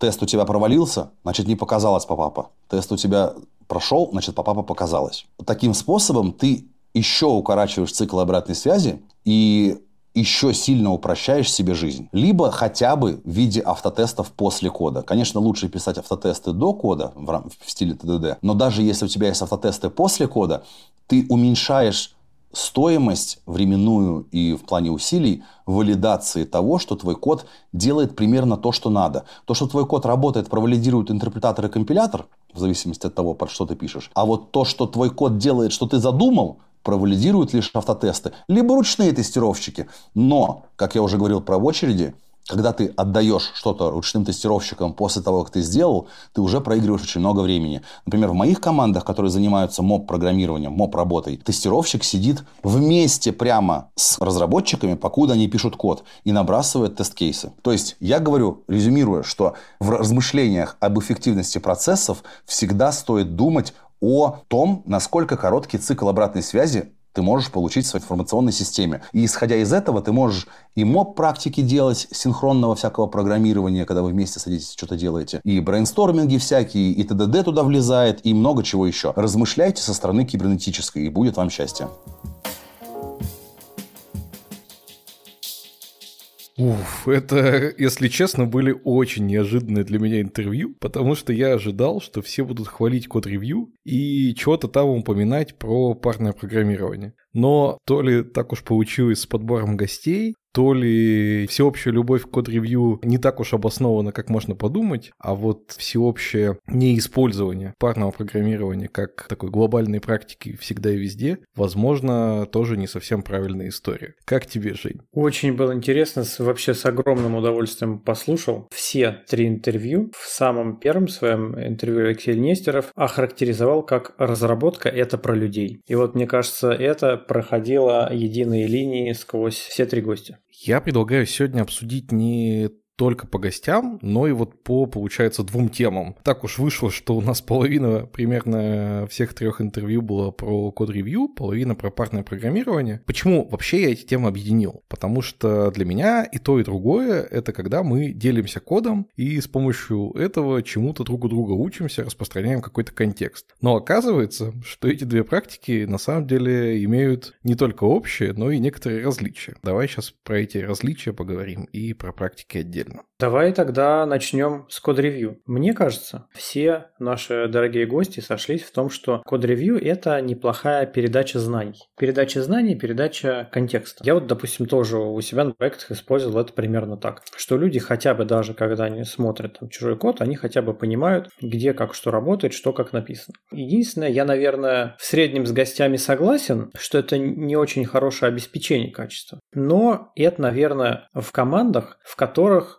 в среднем все нормально, все хорошо. Команды в каком-то вот доверительном environment работают, то есть это прямо твоя команда, в которой нет явно каких-то людей, которые там бестолковятся и саботируют, и ты не работаешь с какими-нибудь подрядчиками, потому что мне довелось быть таким как-то тем лидом, который ревьюет код подрядчиков сторонних студий, и это прям просто какая-то шизофрения. Тебе присылают какие-то pull реквесты которые они вообще не работают. Ты просил одно, они делают другое, где-то там вообще не запускается. И ты вот реально сидишь и целый день проверяешь, ты смотришь этот код, ты проверяешь, там работает задача, ходишь какие-то претензии выкатываешь. Вот в таком случае, мне кажется, без кода ревью никуда. А в хорошей, адекватной команде, мне кажется, действительно практики парного программирования больше, так скажем, были бы продуктивны. Наверное. Ты что думаешь? Ты отметил, что не просто ты смотришь код, а проверяешь, работает ли задача. И кажется, вот это вообще ключевая штука. Потому что я прямо часто встречал, когда код-ревью — это просто чтение вот в GitLab дифа, что было и что стало. А на самом деле мне понравилась мысль, кажется, Павел Вирский ее высказывал. Хоть какой-то хороший код-ревью, не то чтобы идеальный, но вообще работающий, это проверка того, что то, что написал разработчик, это соответствует ну, не только вашим каким-то критериям качества кода, но и вообще задачи. То есть как минимум тебе нужно ТЗ, как минимум тебе нужно это все там попробовать запустить. И большая проблема в том, что ты это все делаешь асинхронно,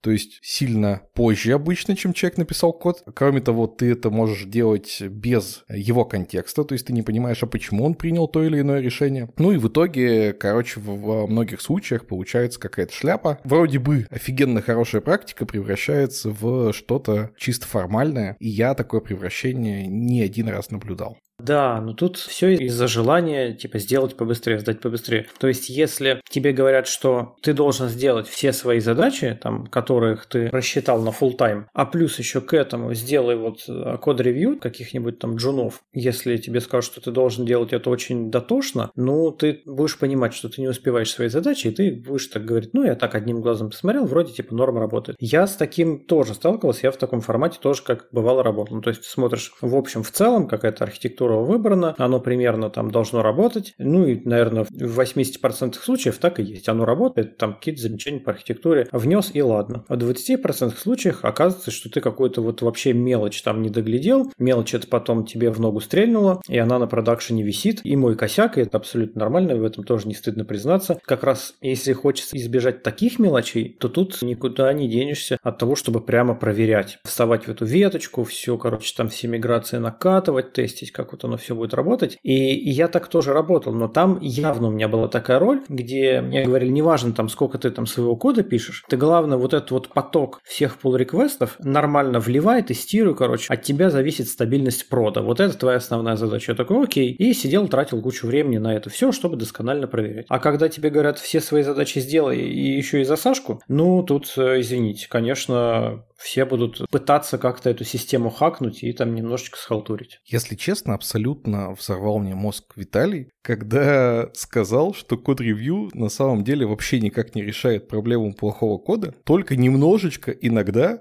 некоторую его часть не допускает до прода. А на самом деле гораздо эффективнее работать над тем, чтобы сразу делать хорошо. Когда он говорит, типа, так вы что, хорошо делаете, а плохо не делаете, это кажется настолько очевидным, что просто смешно. С другой стороны, когда доходит до дела, возникает тысяча вопросов, а как, собственно, делать так, чтобы вся команда делала хорошо. Ну и вот, кажется, у нас в этом выпуске есть ответ. Это, собственно, парное программирование. Ну, да, так вот э, пересекалось там парное программирование, так или иначе менторинг какой-то. То есть вот Виталий, он а, построитель систем. И да, у него идея такая, что вы когда проверяете, что плохо, ну, поздравляю, вы проверили, что плохо. А вы лучше поработайте над тем, как сделать хорошо. То есть, допустим, если вы на код-ревью просто откидываете какие-нибудь там фиговые комиты и сидите радуетесь, ну, вы постоянно будете откидывать фиговые комиты. А если, не знаю, там, вы откинули один комит, а потом такие, ага, а что, а как, а почему так получилось? Давайте разберемся, давайте-ка вас научим, чтобы вы вообще как класс таких больше комитов не заносили. Ну, да, тогда будет хорошо. Ну, то есть это прямо нужно глубоко копать, это нужно действительно учить людей, нужно на это тратить время, и это сложно. И именно в этот момент как раз многие сливаются, потому что, опять же, ой, а у нас свои задачи, а мы вот не успеем. Ты что, когда учить вас? Тут, ну, некогда Сейчас вот пойдем легким путем, потому что уже вся индустрия привыкла, вот мы так будем делать. То, что Виталий говорит, мне оно нравится. И а вот я не помню, кто-то из наших гостей предлагал а может быть и несколько гостей, потому что, ну, насколько я понял, у нас гости, в принципе, в одном мнении сошлись вообще и про код-ревью, и про парное программирование. Предлагалось сделать код-ревью, но такое, онлайн. То есть созвонились и там смотрите, что как. Я такое тоже делал, практиковал. Действительно, мне кажется, это прямо намного быстрее. То есть я прям сравнивал, что ты сидишь, э, ну, если там большие какие-то огромные комиты, ну, сейчас оставим за скобками, что лучше не делать больших огромных комитов, но тем не менее. Ты можешь там несколько часов писать какие-то замечания, а потом тебе в асинхронном режиме там человек там через несколько часов как-то отвечает, это все в какую-то невыносимую тягомотину превращается. Либо вы говорите, давай созвонимся, вот прямо сейчас шарим экран и смотрим, и ты комментируешь, я тебе комментирую, и у вас такой гибрид. Парная работа в код-ревью. И оно прямо намного было лучше, и вот как раз такой практикой парной работы я старался тоже у себя в командах добиваться того, чтобы какой-то класс ошибок вообще искоренять. Тут мы, наверное, идем к тому, что нам нужно не детектить какие-то ошибки, а пытаться все-таки сделать так, чтобы люди учились как можно меньше таких ошибок делать. И вот как раз в этом наши гости согласны, что парное программирование подходит для обучения хорошо. Ты знаешь, у меня сейчас в голове такая стандартная для большинства наших выпусков картинка, шкала, где на одной границе абсолютно асинхронная коммуникация, когда мы общаемся друг с другом только посредством того, что смотрим вот уже результат в GitLab, там же оставляем комментарии, в общем, это абсолютно асинхронщина. И другой конец шкалы — это вот абсолютно синхронная работа, когда все садимся вместе, вот как Виталий сказал, моб программирование, и все вместе над какой-то задачей работаем. И обычно в наших выпусках мы в любой шкале рекомендуем занимать некую серединную позицию. Кажется, что, то есть, абсолютно все вы делаете синхронно. Это вот типа с точки зрения качества вообще классно, с точки зрения обучения классно, но есть вопросики с точки зрения производительности. Но при этом кажется, что есть еще очень много состояний где-то посередине. И я до этого выпуска про это не думал никогда. Начинается с того, что а давай мы посмотрим результат твоего кода не раздельно, а вместе созвонимся, посмотрим. А дальше там, а давай мы еще и задачку там вместе обсудим. А давай мы еще где-то в серединке синканемся. На самом деле, в реальной-то работе, когда вот э, у тебя команда более-менее работает как команда, у тебя все равно такой немножко гибрид получается. То есть люди обсудили здесь, люди обсудили там. Да, в какой-то момент они разошлись, что-то там пописали раздельно, но все равно это частично тоже немножечко парное программирование.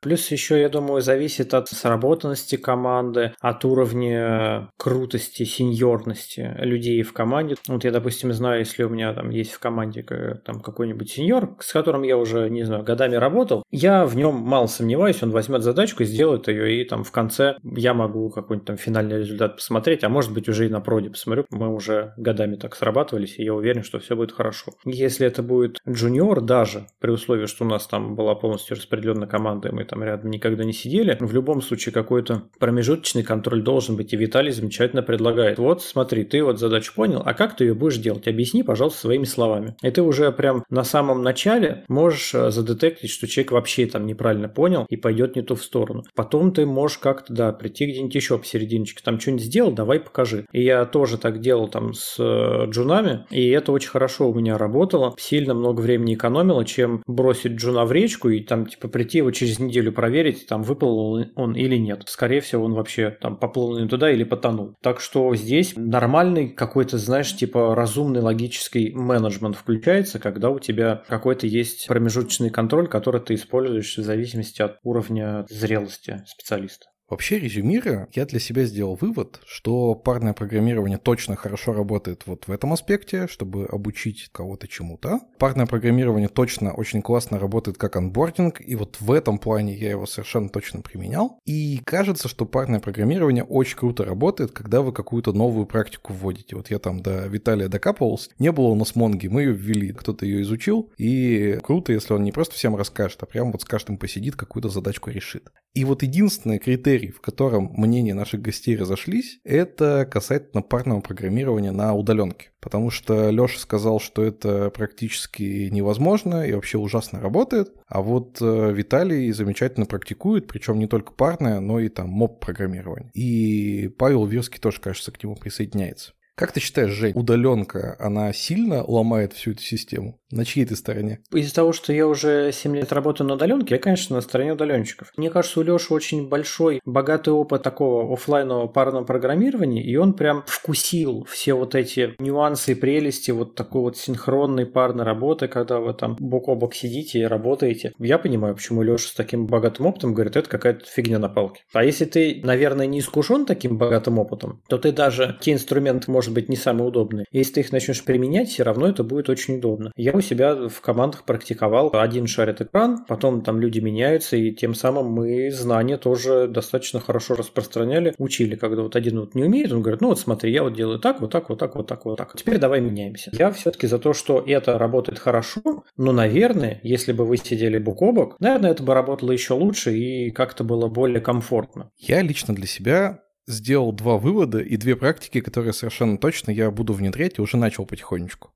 Во-первых, я последую совету Виталия и совершенно точно буду докапываться до ребят, чтобы они взяли меня с собой немножечко попрограммировать или поадминить, потому что Виталий меня точно убедил, что это классная штука. Во-вторых, я очень хочу попробовать собрать максимальное количество людей в офлайне, в московском офисе и попробовать вместе посидеть, какую-нибудь задачку решить. Это скорее такой хакатончик будет. Я очень надеюсь, что это приведет нас к тому, что дальше мы попробуем развить практику парного программирования именно в онлайне. Я хотел бы предложить как-то попытаться сделать, чтобы это не было кринжово. Я не очень люблю слово кринж, но оно очень хорошо отражает суть происходящего. Был один разработчик, ну, хороший такой разработчик сеньорного уровня. Вот, и был менеджер, который вообще, ну, он прям технически, ну, некомпетентен. И вот он делал вид, что он там, типа, хочет разобраться, хочет понять, ну, на самом деле у него это только на словах, там ему в одно ухо объясняешь, в другое он забывает. И вот он как-то просил разработчика, а давай ты вот пошаришь включишь экраны, короче, будешь кодить, а я буду смотреть. Ну, то есть это абсолютно какой-то невероятный кринж, когда он понятно, что он нифига не поймет. Ты вот просто прикидываешься, что ты типа хочешь в чем-то разобраться, но ты ну, ну просто не разберешься. Вот это была очень неловкая ситуация. То есть нужно, конечно, и Шароватов про это говорил, что должно быть какое-то доверие в команде, должно быть какие-то вот аргументации, еще что-то. Если это так, то хорошо и замечательно. А если вы менеджер, который не врубается, и вы сейчас побежите просто стоять над плечом у программиста, программиста томно дышать ему в ухо и говорить, я занимаюсь с тобой парным программированием, пожалуйста, не обращай на меня внимания. Вот это лучше не делайте. Я очень надеюсь, что у меня в команде более-менее доверие есть, а еще я планирую все-таки начать с себя. Вот это замечательно. Ну, то есть все-таки, чтобы я писал, да, в начале, а потом уже можно поменяться. Ну, потому что это явно роль такая более опасная психологически, да, когда ты шаришь экран, а кто-то в него смотрит. Слушай, я тут тебе только могу искренне уважение выразить, потому что ты же проговаривал, что ты ты считаешь себя технически более слабым, чем любой из участников команды, и ты готов своим личным примером показать, встать сразу в уязвимую позицию, готов показать, делать, смотрите, давайте пробовать. И это замечательный пример хорошего руководителя, который подает позитивный личный пример. Я думаю, твоим командам с тобой вполне повезло. Мое тебе уважение. Слушай, ну немножко кринжа у меня тоже было. Я признаюсь. У нас есть обязательная практика код-ревью. Для того, чтобы это не было больно, вот как раз не висели там эти ревью фиг знает сколько, у нас есть еще параллельная история с дежурствами. И мы договорились, что обязательно смотрит кто-то, кто овнер этого сервиса, и смотрит тот, кто дежурный. И таким образом мы знания по команде распространяем, и более-менее тасуются люди. Никто не сидит постоянно на чужой код, не читает. И так получилось, что нужно опрувнуть, а эти два человека не могут сейчас. Там кто-то отсутствует, все остальные тоже вот прямо в этот момент заняты. И разработчик пишет мне, типа, ведь что делать? Давай, может, ты посмотришь, ты опрувнешь. Я говорю, слушай, я попытаюсь, но я честно тебе скажу, скажу, что я как бы не факт, что все увижу, все пойму и так далее. Я действительно открываю этот код, хочу себе его загрузить, пока он у меня гид клонируется, я открываю в GitLab, читаю первый же файл, и в первом же файле вижу какое-то место, которое, ну, вот прям странно очень выглядит. И я пишу комментарий, типа, блин, чувак, вот сразу же увидел, вот это место очень странно, объясни, почему ты так написал. И он мне в ответ пишет, так это файл, который автоматически генерируется. Я такой, да? Слушай, а найду-ка кого-нибудь, кто, кто посмотрит, а я лучше поизучаю попозже, как у нас что там генерируется. Мне было очень стыдно. Было бы хуже, если ты сказал, да это я знал, я просто тебя проверял. Ты, ты прошел проверку, поздравляю. Не, я сразу признался, но да, здесь я испытал, конечно, все вот эти чувства, о которых ты говоришь выше. Ну, хорошо, что ты попытался разобраться. То есть, вот видишь, опять ты показал хороший пример код-ревью. Ты увидел что-то непонятное, ты попытался разобраться. У меня давно, много лет назад, я еще тогда был, ну, грубо говоря, джуниором, и меня там поставили подменять тем лида, который в отпуск ушел. И для меня это был большой стресс. В целом, я нормально это делал, там что-то намержил, все было хорошо. Но вот одна задача, я ее помню, этот пример через года несу с собой. Там была ситуация, что оно вроде не очень понятно, но вроде как, как будто выглядит норм. А я тогда взял и постеснялся спросить, типа, себя, короче, типа, плохо показать. Смолодушничал и не стал спрашивать. И вмержил, и потом оказалось, нифига-то оно не работает. И с тех пор я так стараюсь не делать. Лучше я глупо покажусь там кому-то или еще что-то, но лучше все вопросы выспросить, иначе что-то нехорошее запросто на прод придет. Ничего не должно приходить в прод, в чем ты не разобрался. Я бы хотел еще пару слов сказать про эту дружественную атмосферу, потому что, конечно же, парное программирование, оно прям требует, и наши гости это подтвердили, мы с тобой только что тоже обсудили, требует какого-то доверия, да, ощущения, что ты в безопасности, что тебя не высмеют, не уволят нафиг, потому что ты там что-то загуглил, когда должен знать и так далее. А можешь поделиться своим каким-то опытом? А делаешь ли ты что-то, чтобы такую атмосферу в своих командах создавать? Ну, оно относится не к коду конкретно, и даже не к какому-то процессу конкретно. Я просто стараюсь вот людей как-то всячески уважать. И просто стараюсь делать так, чтобы мы какие-то там вопросы, проблемы всегда обсуждали. Мы никогда не замалчивали ничего. Друг друга всякими фекальными массами не обкладывали. А вот говорили, смотрите, вот у нас случился косяк, давайте подумаем, как больше так не делать. Всячески поощряю, что там типа всегда можно ко мне прийти, спросить, посоветоваться. Я могу также там к вам приходить, э, спрашивать. Я не бью себя кулаками в грудь, не кричу, что я тут э, альфач с самыми мощными там мохнатыми лопищами, и я вот все знаю, а вы все дурачки, там не самоутверждаюсь за счет других. Просто, блин, веди себя как нормальный человек, и будет нормально. Я думаю, что вот если вы в комплексе людей уважаете и стараетесь такую атмосферу создавать, это будет работать. А так, что у вас заодно что-то кто-то там палками лупит, а в другом вы пытаетесь, давайте в этом процессе создадим доверительную атмосферу. Вот это, мне кажется, не работает. Кстати, пока рассказывал про палками лупит, вспомнил, есть такая картинка, где четыре мужика лупят палками пятого, и подпись, что четыре из пяти разработчиков э, любят код-ревью. А я хочу здесь выступить с такой темной стороны и предостеречь наших слушателей, особенно тех, кто недавно стал на менеджерский путь, очень легко в этом плане так бояться всех обидеть и так бояться создать какую-то недружественную историю, что полностью ничего не контролировать. Ну, то есть кто-то говорит, я там не успел, потому что ничего не сделал и вообще ничего не делал. И ты такой, да, ну ладно, ну завтра там неплохо бы, ты что-нибудь бы поделал. И это на самом деле может быть там в моменте для кого-то и хорошо, что кто-то там чуть больше отдохнет, но на самом деле 100% для команды абсолютно разрушительная история. То есть когда ты не можешь выдать конструктивную обратную связь, мне недавно объяснили, что когда ты кого-то говном поливаешь, то на самом деле это просто резкой форме конструктивная обратная связь.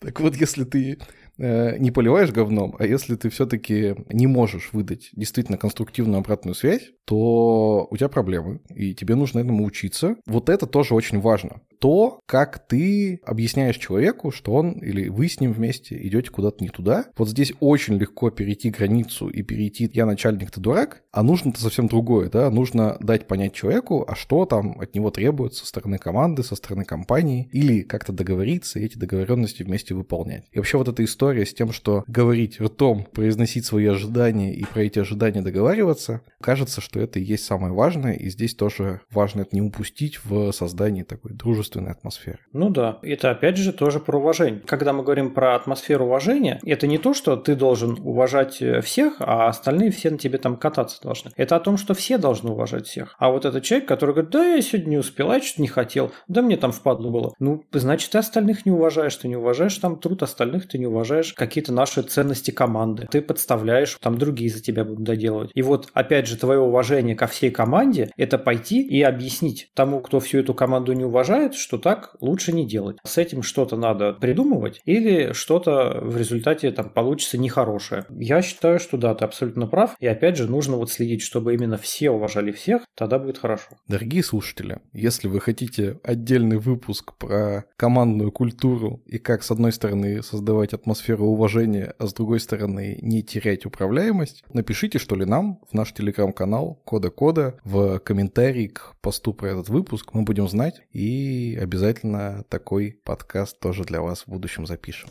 Ну а на этом все. Обязательно оставляйте нам любую обратную связь, мы ее очень любим. Подписывайтесь на телеграм-канал Кода Кода и, конечно же, на телеграм-канал Темлит Очевидность. На этом все. До новых встреч. Пока-пока. Всем пока.